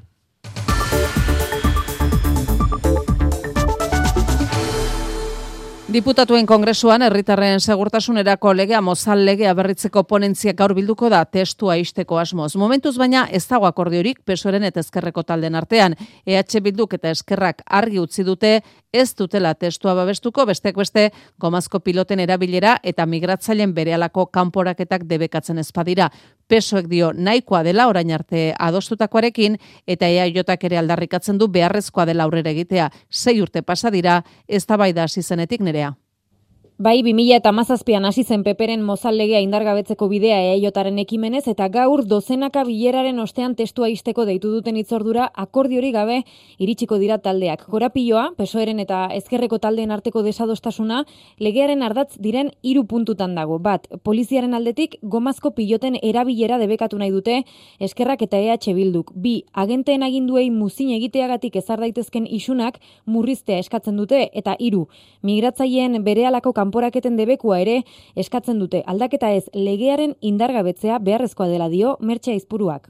Horrez badago aldaketarik, buke ez du bonartuko, mozal legea erreforma laiz batean ezpada geratu nahi, e, hain simplea da, borondate politikoa da, posible da, Unidas Podemos ekordezkariek azpimarratu dute, sozialistak konbentzitzen saiatuko direla, baina pesoek dio, orain arte lortutako akordioekin emaitza nahikoa dela, eta bestelako interesak alde batera usteko eskatu die, EH Bilduri edo RZeri. Bide beretik, jeltzaleek diote, ezinbestekoa dela aurrera egitea Patxi López eta Aitor Esteban. Todo aquello porque la ley de seguridad ciudadana pasó a llamarse la ley Mordaza, desaparecería con el acuerdo que ya tenemos. Obetu dala, está izango guztien gustora, baina ia obea da daukagunarekin e, geratzea, alaldaketa egitea, gu baietz uste dugu. Oin busti beharko dira bestalderi politikoek.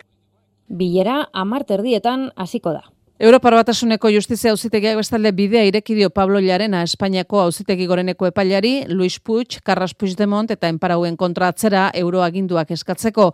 Luxemburgok mugatu egin baitu Belgikako Auzitegiak beste estatukide bateko estradizio eskairari ez ez esateko duen almena, baina zirrikitu bat utzi du. Belgika geldiarazi ditzak euroaginduak egiaztatu nahi eta albadu Kataluniako militate independentistei berme judizialak falta zaizkiela Espainiar estatuan Brusela Maia Portugal. Sententziak oroar jarena epailearen tesia babesten du. Hau da, estatukide bateko auzitegiak ez duela beste baten euroagindurik zalantzan jarri behar printzipioz. Baina salbu espenei heldu die Carlas Puigdemontek. Propio aipatzen baita, Belgikako auzitegiak euroagindua bazter dezakela egiaztatzen badu, badaudela Espainiar estatuan gabeziak, judizialki kaltetu dezaketenak objektiboki identifikagarria den talde bat. Kataluniako independentistek baldintza hori betetzen dutela dio Puigdemont Montek eta gorenak jazartzen dituela. S'anomena grup objectivament identificable. I ara és el Tribunal de Justícia de la Unió Europea que incorpora... Erronka bota dio Gonzalo Boye abokatuak jarenari euroaginduen eskaerak berritu ditzan. Nosotros ya no tenemos que demostrar nada, la pelota se la han pasado al al Tribunal Supremo. Epe laburrera, sententzia honek Luis Pucci baino ezin dio eragin, jarenak Puigdemonten eta Toniko Minen aurkako euroaginduak orain berrituko balitu ere, Belgikako auzitegiak ez du urratsik egingo, Luxemburgok beste sententzia garrantzitsu bat argitaratu arte. Eurodiputatu gisa duten immunitateari dagokiona. Otsaia eta martxoa bitartean espero da.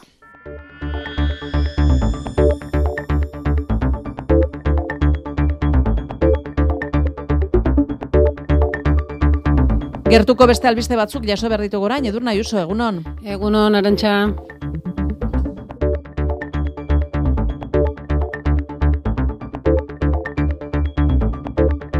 Gipuzkoako foru aldundiaren babespian zegoen aur bat faltabela zabaldu ondoren, aldundiak ezka azaldu du eta itortu du utxe egite bat egon dela zaintza sisteman. Gogora dezagun, gizarte zerbitzuen esku zegoela irurteko aurra gurasoei zaintzak endu ostean. Itxura guztien erabera, aurraren amak eraman zuen igandean eta aldundiak ez du gertaerari buruzko argibide zehatzik eman nahi izan. Adin txikikoa dela argudiatuta. Asier Rodrigo Zola. Eider Mendoza foru bozera maileak argibideak ematen hasi eta berehala egin hartarazpena. Aldundiak ezin du gertararen xetasunik eman adin txikikoa izanik horretarako lege baimenik ez duelako. Beste iturri batzuren bitartez jakin alizan da ordea hiru urteko umea dela igandeaz geroztik foru baliapiden babesetik apartean dagoena, ustez ama biologikoak berekin eramantzuelako.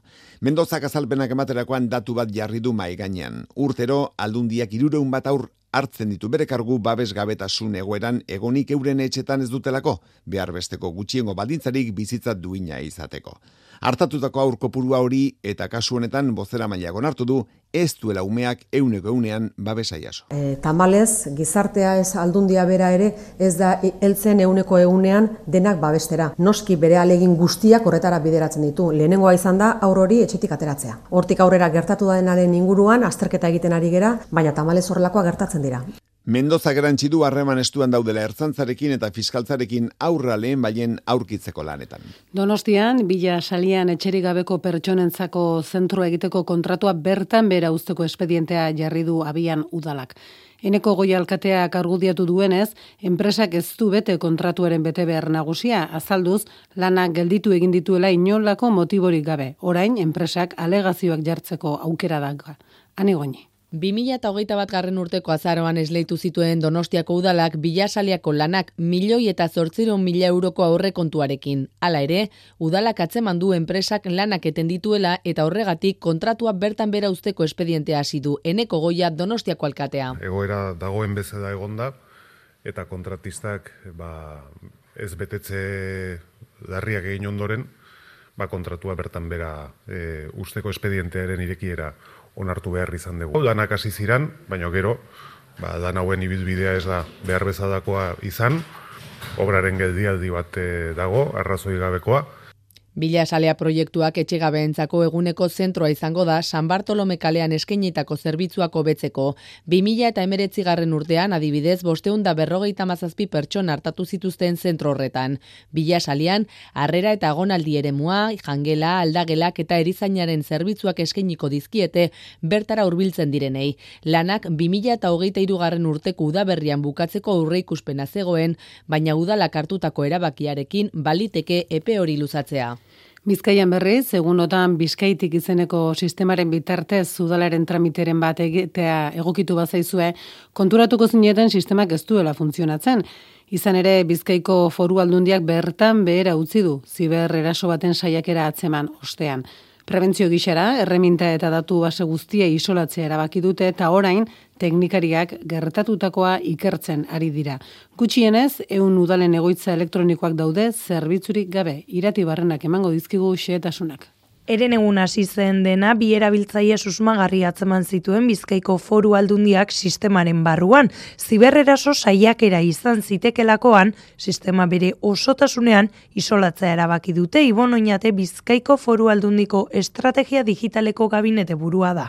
Azkenien zer da, erabiltzaile bi ez dauzenak autorizeta edo e, baimen dute gure sistemetan egotea, ba, bertotik ibili dire, e, prebentzio moduen ba, e, isolatu indogu ba, sistema guztia. Ez. Horren ondorioz, bizkaitik ekaz e, lanian dabizen udaletxiek, gaur egunien zehar ez dago ekingo zerbitzu elektronikorik, ez da barne zerbitzu e, digitalik ez.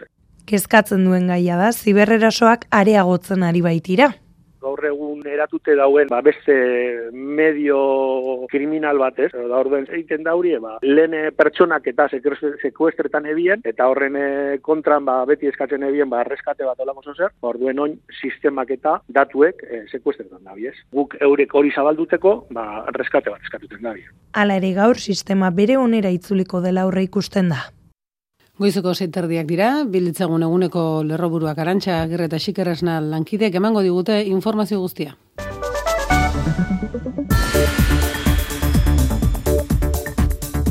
Euskal Fiskalitate egokitzeko negoziazio hasi dute Eusko Alderdi Jeltzaleak eta Euskadiko Alderdi Sozialistak. Progresibitatea handitzea izango da zerga sistema berriaren ardatza, baina ez da iraultza handirik espero. Bi alderdietako ordezkariek iritzi diote azken erreformak ondo funtzionatu duela. Akordioa ez da maiatzeko hauteskundeak baino lehenago iritsiko. Bingen zupiria, jaurlaritzaren bozera mailak baiestatu du, Euskal Erakunde guziak erronka potoloak dauzkagu, demografiari dagozkionak, digitalizazioari dagozkionak, ekonomiaren iraunkortasunari, enpleguari edo inguru giroari, eta hoiei modu egokian erantzuteko fiskalitate egoki bat edukitzea batresna garrantzitsu bada.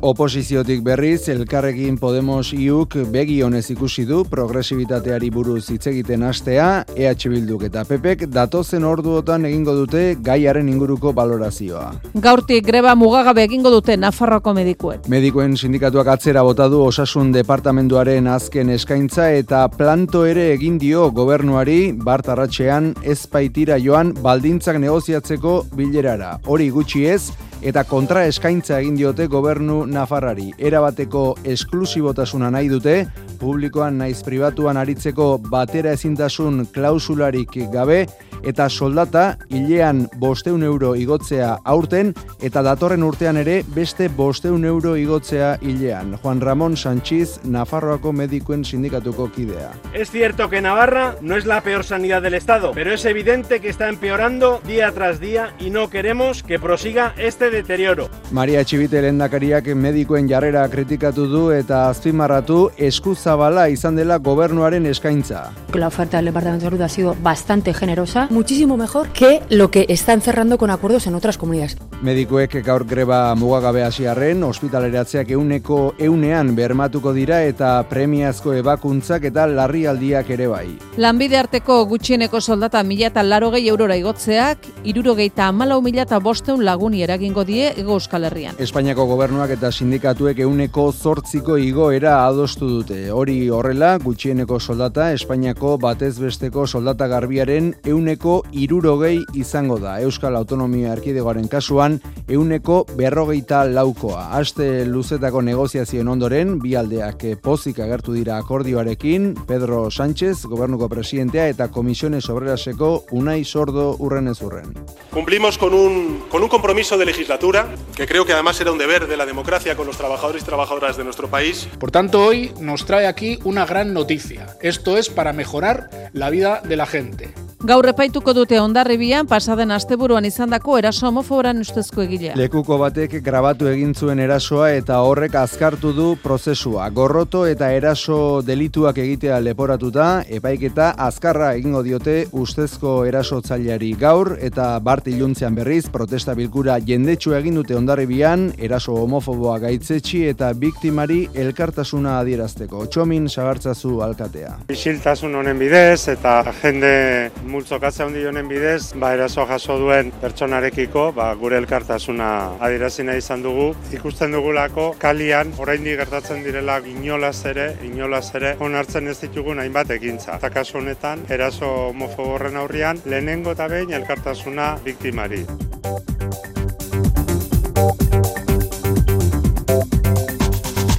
Onintza segurola, egunon. Egunon, bai. Bueno, nola esnatzen ari dago iza. Euskal Herriko hiriburuetan ze panorama daukagu? Bueno, ez dago engizki, eh? Zero azpiko eh, termometrorik behintzat ez dago. Bueno, bada zerbait. Begira, bada zerbait.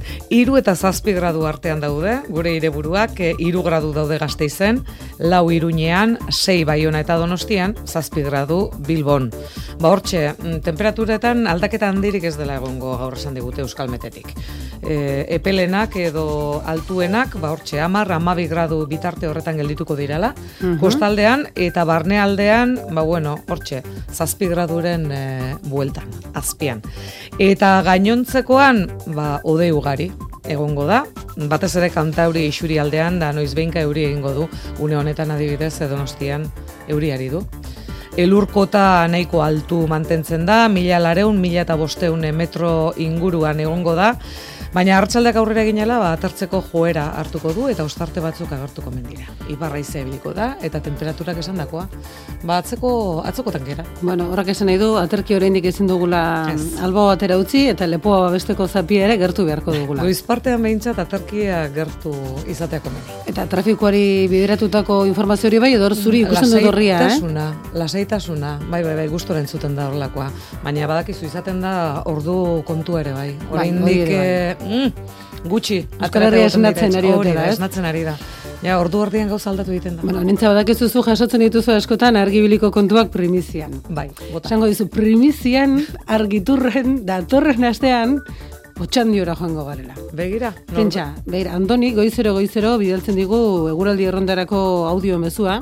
Bai. Gainera esango nuke bere izaten dela lehendabiziko ezpada bigarren ahortxe ibiltzen da beti. Goiztiarra du. Oso goiztiarra eta mm, hitz egin genuen berarekin da izu Andoni eta animatuko zinake otxandioren berri ematera eta bai, bai, bai hitz esan digu eta datorren astean argiturren otxandio ezagutuko dugu. Tur turistikoa. Hori da, hori da. Egingo digu Andonik. Orduan, entzulei esango gara. ba, Andonik bezala, ba, zeuen herri, auzo, e, etxearen berri, bueno, etxearen nahi igual gehiagik izango da, baina zeuen berri, bat edo ohitura ba, konta diezagutela. Hori da. Kontu kontariari. Gu gustora entzungo ditugu. Eskerrik asko nintza. Zuri.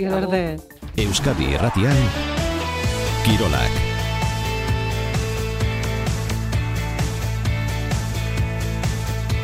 Ariz Gaiastegi lankidea bildu ditu kirol albisteak egunon, Aritz? Egunon, futbolean Espainiako Futbol Federazioak zehaztu ditu Espainiako Kopako final erdietako ordutegiak, osasunaren eta atletiken arteko kanporaketaren joanekoa, martxoaren batean asteazkenez jokatuko da zadarren gaueko bederatzietan eta itzulerakoa apirilaren lauan. Aste artez jokatuko da Samamesen gaueko amarretatik aurrera. Beste finalerdia Real Madriden eta Barcelonaren artekoa martxoaren bian eta apirilaren bostean jokatuko da. Finala badakizue Sevillako Kartuja estadioan izango da, Maiatzaren zeian, bien bitartean, gure lehen maiako taldeak, asteburuko lehiak, ari dira prestatzen, realean, aritz elustondok, eskuin orkateian biurritua duela baiestatu du klub txuri urdinak, eta osasunan, Aimar Orozek kolpea dauka esker orkateian ondorioz kolokan dago bere parte hartzea, Espainolen kontra. Bestalde, F Ligan Realak atzeratutako partida jokatuko du Real Madriden etxean, gaueko bederatzietatik aurrera. Egun, amaos puntuko aldea dago bitaldeen artean, baina ane etxezarretak ez du uste benetako aldea hori denik. Ez, ez, ez, e, bueno, e, azkenen egie da baguk e, espero ez gendun e, denboraldi egin eginela, osa egiala, baina, bueno, aurreko lortutako biru puntu da pixkata ize pixkata ematen dute, eta ez ez dira, behai gama puntuko aldeko talde bat, ezagutxioike, eta horrekatixe, ba, e, burrukatu behar deu, eta, eta, bueno, erakutsi nahi deu baitare, bueno, azkenen bihar ikusiko da bai benetan ama puntuko diferente hori, e, ez ala egie, espero behintzet, eta behintzet hortasen. Pilotan, lau jardunaldi baino ez dira geratzen bibitako liga eska amaitzeko eta beraz urrengo partidetan asko egongo da jokoan. Australian hasiko da jardunaldia, amore bita etxanon eskurdea martija eta urrutiko etxa albizu bikoteek neurtuko dituzte indarak. Azpeko entzat, hil alabiziko partida izango da. Joseba eskurdia.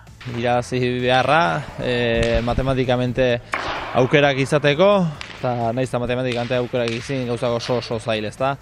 Baina, bueno, lau partidu gelditzen die, partidu bakoitza burrukatuko deu, eta sartu sartu behintzat e, gure lana ongiteko ilusioz, gogokin, eta txapelketa bukera behintzat e, sensazio bukatzeko esperantza. Eta igandean, Ibarren altuna tolosa laso imaz bikoteak bigarren postua jokoan dagoela kantxaratuko dira ikusmin handia sortu duen partida da jokin altunak baikoko bikoteari jarri dio presioa.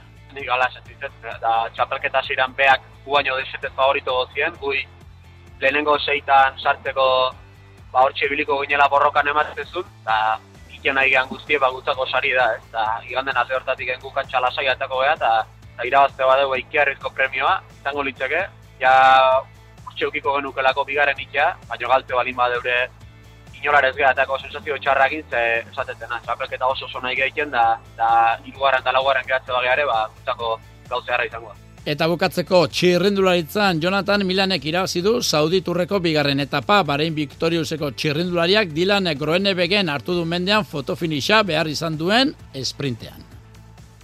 Goizeko kultur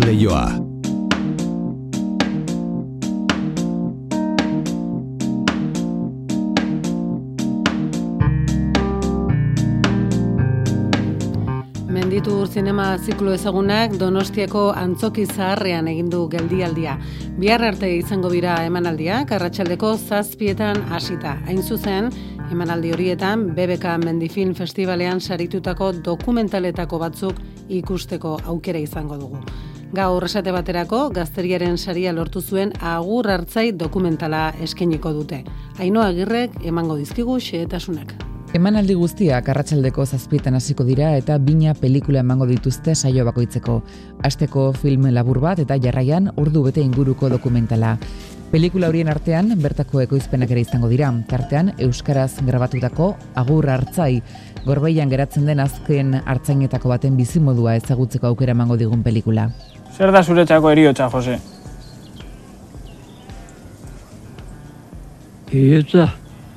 Julen Zubiete zuzendariaren agur hartzai ordu erdi inguruko pelikulak gazteriaren saria lortu zuen baita EITBek euskarazko lan onenari eman ohi dion garaikurra ere eta film labur onenaren saria berriz Aner Etxebarriaren Joi filmarentzat izan zen. Hau ere ikusgai izango da Donostian. Lara Izagirre, ekoizlea. Kontatzen du Joiren historia, bera da ranger bat, Magainga parke naturalean, eta berak ditu bi familia, gorilen familia eta bere umetxoak bestalde, ez? Eta Donostiako emanaldietan ez, baina zangotzan ostiral honetan eta iruinean datorren astean menditur ziklo ibiltari barruan Ice dokumentala emango dute. Ibai Rikok eta Einaut Izagirrek Txileko Darwin mendikatean grabatutako pelikula.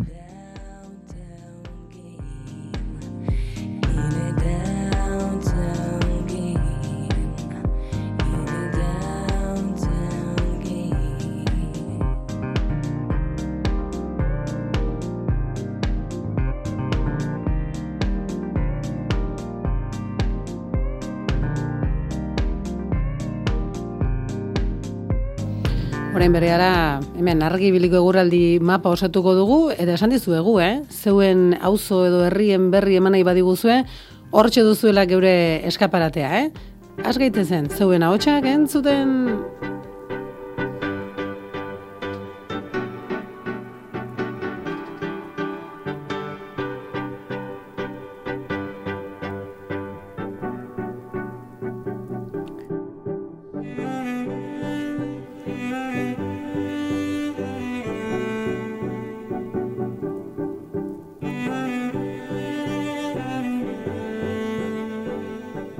Goizean goizetik argi ibili.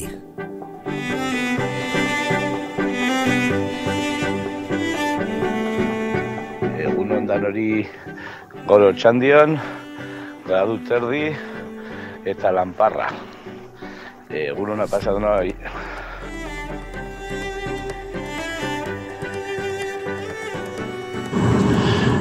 Egun on, azpeitin 6 gradu azkeu. Ondue bustite da, baina aspalditxun ateri da. Goi alde hortan gandu pixke bada, baina aspaldiko partez ilargi jira azaldu da. Bete samartute da. Egunon Xavier, eta egunon Marije. Ondo izin zaizte eta pozi bizi. Agur!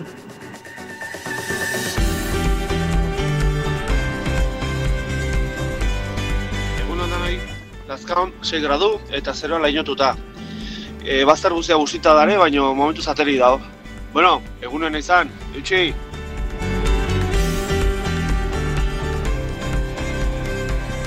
Egunan, haian, zazpi gradu daude.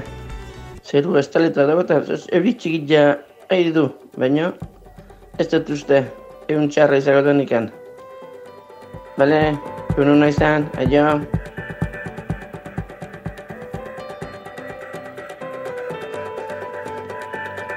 Egunon bergaratik, momentu honetan etxipeko farmazian 6 gradu dare. Aterri dao eta belainua ero egun. Umedadiak sortutako lainotxua ikusten da. Egunon auki.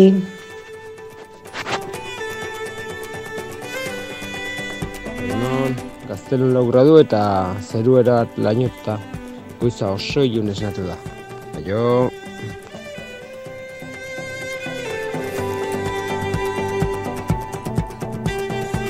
Egunon, hemen aspetin zazpira du. Atari, ematau garkune poli-polegi argitza joan ala. Itxure hori dago. Bono ba, ondo pasaut da, gerarte.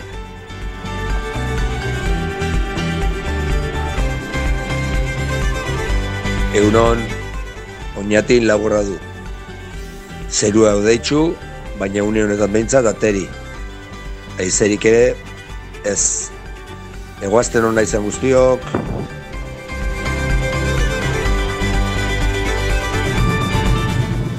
Egunon danoi sakanatio, bide gaur etxarriaren zen, lainotuta dau, naiz da e, izar batzuk ikusten nien, eta bos gradu dare. Eta ateri dau, eta gaina batea izeipe. Hala egunon bat izan zazuela, agur.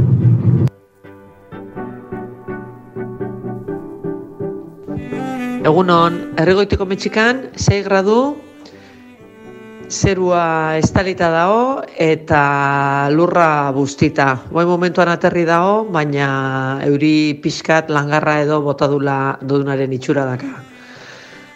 Azte azken hona izan, agur.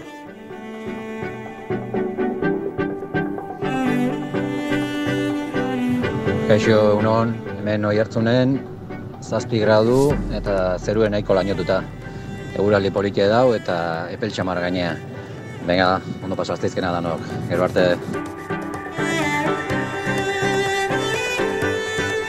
Egunon, hemen atxondon zazpi gradu, nuiximen lanpar pixka jausten da, aixerik ez da estabil, hori bai, ilun.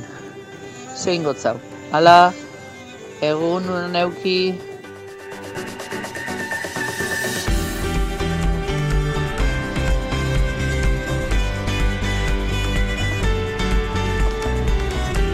Zorionekoak gu, eh? Zenbat ahots, zenbat e, eguraldi informazio biltzen dugun hemen argibilien estimatuta daude, eh? Zeuen mezu guzti guztiak. Eskerrik asko, eh? Lainotuta, ilun, izar batzuk ageri direla esan digute, ilargia berriro agertu ote den, Ispazterren ilargia ikusten ote da? Kaixo, Marije, egunon? Egunon, Ipiztarren ez da ikusten. Ez, ez izardik, ez ilargia, ez ez ez, ez zirimiritxe bakarrik. Zirimiria eta ze temperatura duze hor, epelantxean edo fresko-fresko? Bueno, eh, on epel zan leik ez, eh, lehen eh, hotza pasau dugu de bos gradu. Horain konformatzen gara, zerotik gora Bai, badaude, bai, ez da? Bai, konformatzen gara, bai. Xabier- Eh, ba, sasoi sasokuk. Hori da, garaian garaikoa. Eta, Xabier, zeuk hori. ikuste dituzu izarrak edo ilargia? Nola esnatzen ari dago iza? Egun hon, ba, hemen eh, gai naiz, gora begira, baina ez dut eh, gauza handik ikusten, eh, laino batzuk, eta ilargi ere ez dut ikusten, eta, ba, marijen antzea, eh, lau os gradu, bai? E, Bai. epel eta guzti esango nuke. Ja, kom, ja Hori ba. Eize bikote, gaur goitzen aritu gara sendabelarrei buruz izketan. Mari Jesu, lorazalea eta landarezalea bazara, sendabelarrain mundua ezagutzen duzu? Ba, e- e- egiz esan eh, ez dakit zigurre, eh? Zer, zer da hori? Sendabelarrak, ba, adibidez, ba, pasmo belarra edo pareta belarra, dira mm, naturan dauden belarrak, erabiltzen ditugunak, edo Ah, erabili bai, izan bai, bai, bai, on badakit, bai, bai, bai. Erabiltzen duzu? baten bat Mm. erabili duzu? Ez, manzanili edo espada, ez, ez. Bueno, hori ere bada, eh? manzanilla ere. Bai, bai, claro, Bai. claro. Hori bizi guztiku dalez, ba, hori bai hartzen dut, eh, inoiz gaia. Bezala nola osatuteko, egon zan hemen ipiztarren, ondino, astebi edo enterraubela hilzala, da, izen zan, eh, jentik izate bat, superona.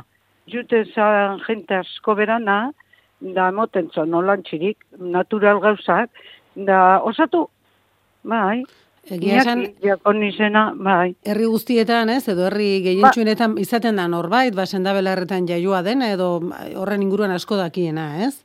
Bai, bai, arek bai, eh? Genti ebene peine fede handiz eukitxe ban. Bueno, dan, dan, danak igual ez, baina badin jotzut. Ban, bai. Xabier Retazuk, sendabelarren inguruan baduzu ezagutzarik edo ituraren Bai. bat? bueno, manzanilla bai nik bai, baina, bueno, gauza handik ez, baina ne amazanak, bai, pasmo belarra entzuten nion, eta berbena belarra ere e, fedeazion harrek, bai, amazanak. Eta nik berbena belarra ezautu ezautzen dut, eh, hemen e, ingurune ateatzen da, baina ez diot kaso handik itxen egi esan, eh. Bueno, Bai. bazen, lehen garbine larrea naturopatarekin hitz egin dugu, berak baditu biliburu eta baita sare sozialetan ere informazioa, mezu mordoa jaso dugu eta interesa duenak hortxe dugu ba, informazio eskuratzeko modua eta e, mira, bikote zuen e, baimenarekin iritsi zaigu mezu bat irakurri nahiko nuke. Hm? Ze, Bai, behitu. bai, claro. Zera dio, eh? E, edurne egunon ataun aldetik. Gaur otxaiak bat, zuen entzule fin bat zoriondu nahi nuke. Gure aitona batiste. Urte askoan, jarrai dezala paseoan, txikiteoan eta bizikleta estatikoan. Lazkautik eutxi, sakanatik animo, azpeititik pozik bizi. Berak beti esaten digu, argi ibili. Bueno, batiste, ba, urte askotako, eh? Hori. Honek eman digu soluzioa, eh? Sasoiko egoteko, paseatu, txikiteoan ibili eta bizikleta estatikoan ibiltzea. Eh, da, Eh, ez, ez dira erremedio txarrak, ez da? Beste, beste gaixun bat espada torko superrondo. Eta argi biltzea, hori bizitzan importantea da, eh? beti argi biltzea, azti biltzea, eh? nola ez? Na, bai. Bueno, Xabier, eh, Marije, badakizu gure Xabier Rau firinfaran ibiltzen dela. Bai. Orain ere badauka plana, eh? Neu be zapatu nibilinez, eh? Non ibili zara, Marije, a ber? Txotxe indote, horre aginagan. Ah, mira, sardote ibiliko zan.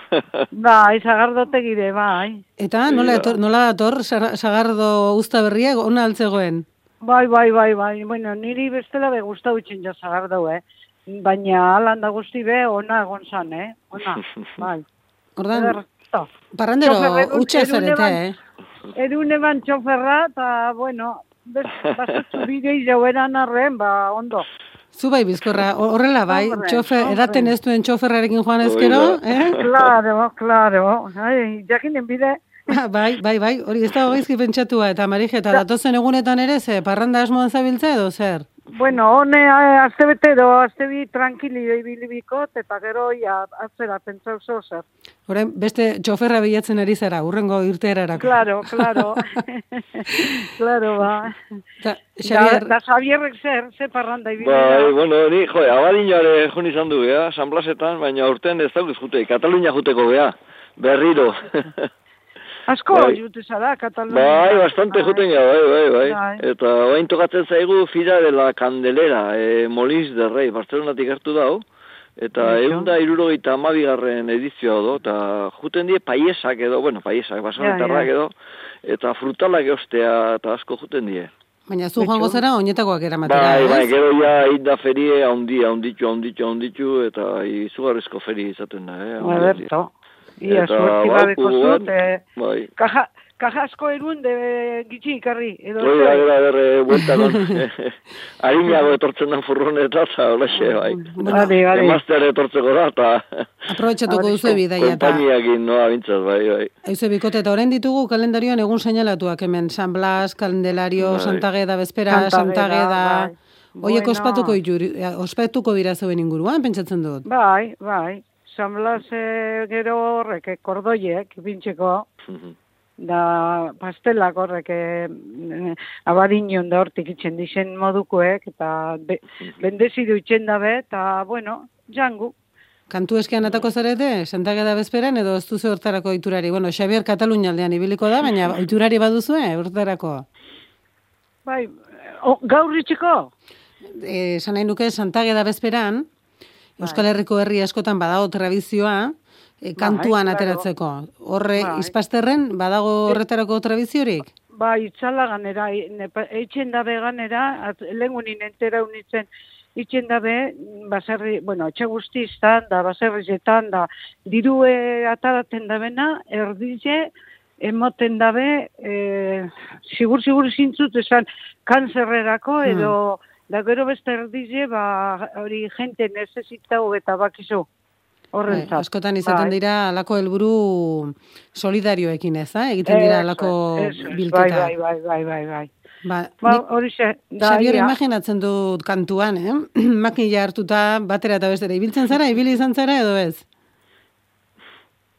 Xavier, Ni, ni eh, bai, hiltzen gau hemen, eh? baina ai, aurten ez dut asko haitu, ez dakit. E, aurten eh, herri diferentetan ibiltzen aurten tokatuko litzeke etxaleku oskoz muskiz, Mhm. baina ez dut haitu, ez dakit. E, ni kanpo naiz eta ez dakit, ibiliko dien. Baina bai, juntatzen da jendea, eh? makila hartu eta etxez etxe, eta gero biltzen dan jana eta gero e, muskizko elkartean edo Aha. juntatu eta jan. Arrautza, txistorra, txoixo, gazta eta... Bueno, beraz hemen tradizioak guztiek ekartzen dute ondoren Bai, eta hola janera, eh? bukatzen da festa. Bueno, gure guraldi mapa e, ahotsez osatu dugu, baina mezuek ere iristen jarraitzen dute, entzule batek dio gamarran, gazteizen, gazteizen sarreran kotxeak bos gradu daudela dioela. Bueno, Mikel, urrengoan animatzen bazara bidali audioa, eh? Zure ahotsa gustora entzungo dugu eta. Ba, bueno, bai. bikote ba, begira, ez dakit biharko e, plani baute duzuen, baina e, Petxi eta Joseba Irazoki ordizien izango dira, delikatu zaretoan. Arratxaleko zazpietan. Zia hotxea duen gizon honek, eh? Bai, pekirini botak salduta nao. Ara? Bai, berroita sei ez azpi ez dakiz zer dauken. Hanka hundi dauke. Ufa, artista itzela eta oina ere tamainakoa, eh? bueno, bikote, bueno, Marije, orduan zuk, hori, e, ea taxista aurketzen duzun, urrengo irteera erako? Hori, hori, hori, soa soa ben bikotzot, bezala nahi gogaitxuko da, gero ez dago teinoin ben. Aspertu gabe, ezta? Le, lehen gunin, aztelen gernikan, zelako alegrizi emosten eh, lagun bat, bizarreko lagun bat, ez da bizi, bizarren hon, ereino bizide. Da dino uste, Marije, nire aizki dino, eh, astin, astin entzute zaitxule zuri, begoña da, arkiaga, da. Bueno, endusten ilusina jantxin eskolako denporan eh, alkarraz, da apenas hone kusten gara. Ba, begira. Ba, ilusino industen bai. Argibilik horretarako Ordo- balio du, eh? Begoña esan Bai. duzu, Begoña izena du zure laguna? Begoña arteaga, bai. Begoña Artiaga, bueno, em, urrengo batean animatzen bazara deitu, eh? Eta zurekin berba egingo dugu. Geratu egin barko duzue, Marije, itzordu egin barko duzue. Bai, bai, bai. Bueno, Xavier, ongi pasa, Bai, eh? Katalunia bai, aldean asko saldu eta ondo pasa. Eskerrik asko. Vale, Venga, bueno, Marije. Agur, edurne eta Javier. Urrungo aste arte. Eta zuri entzule, estimatuta, eh? Gaur ere hortxe egotea. Albiste egitako lankideak hemen ditugu, eta badakizu, eh? Lehen ataundik esan diguten bezala, bada ez bada. Beti, argi, ibili.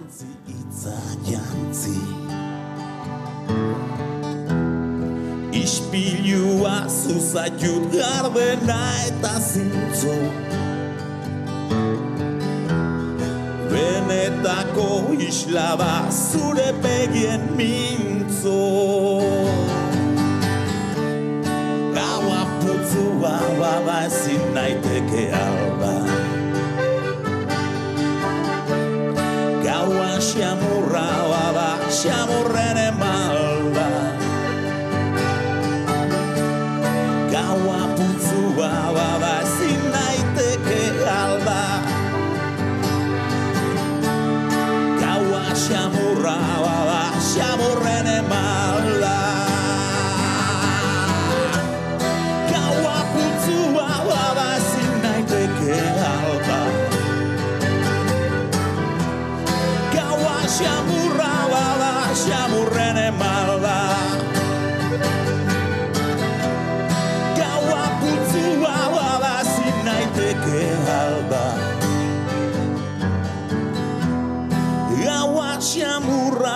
Gaua xamurra bada xamurren emalda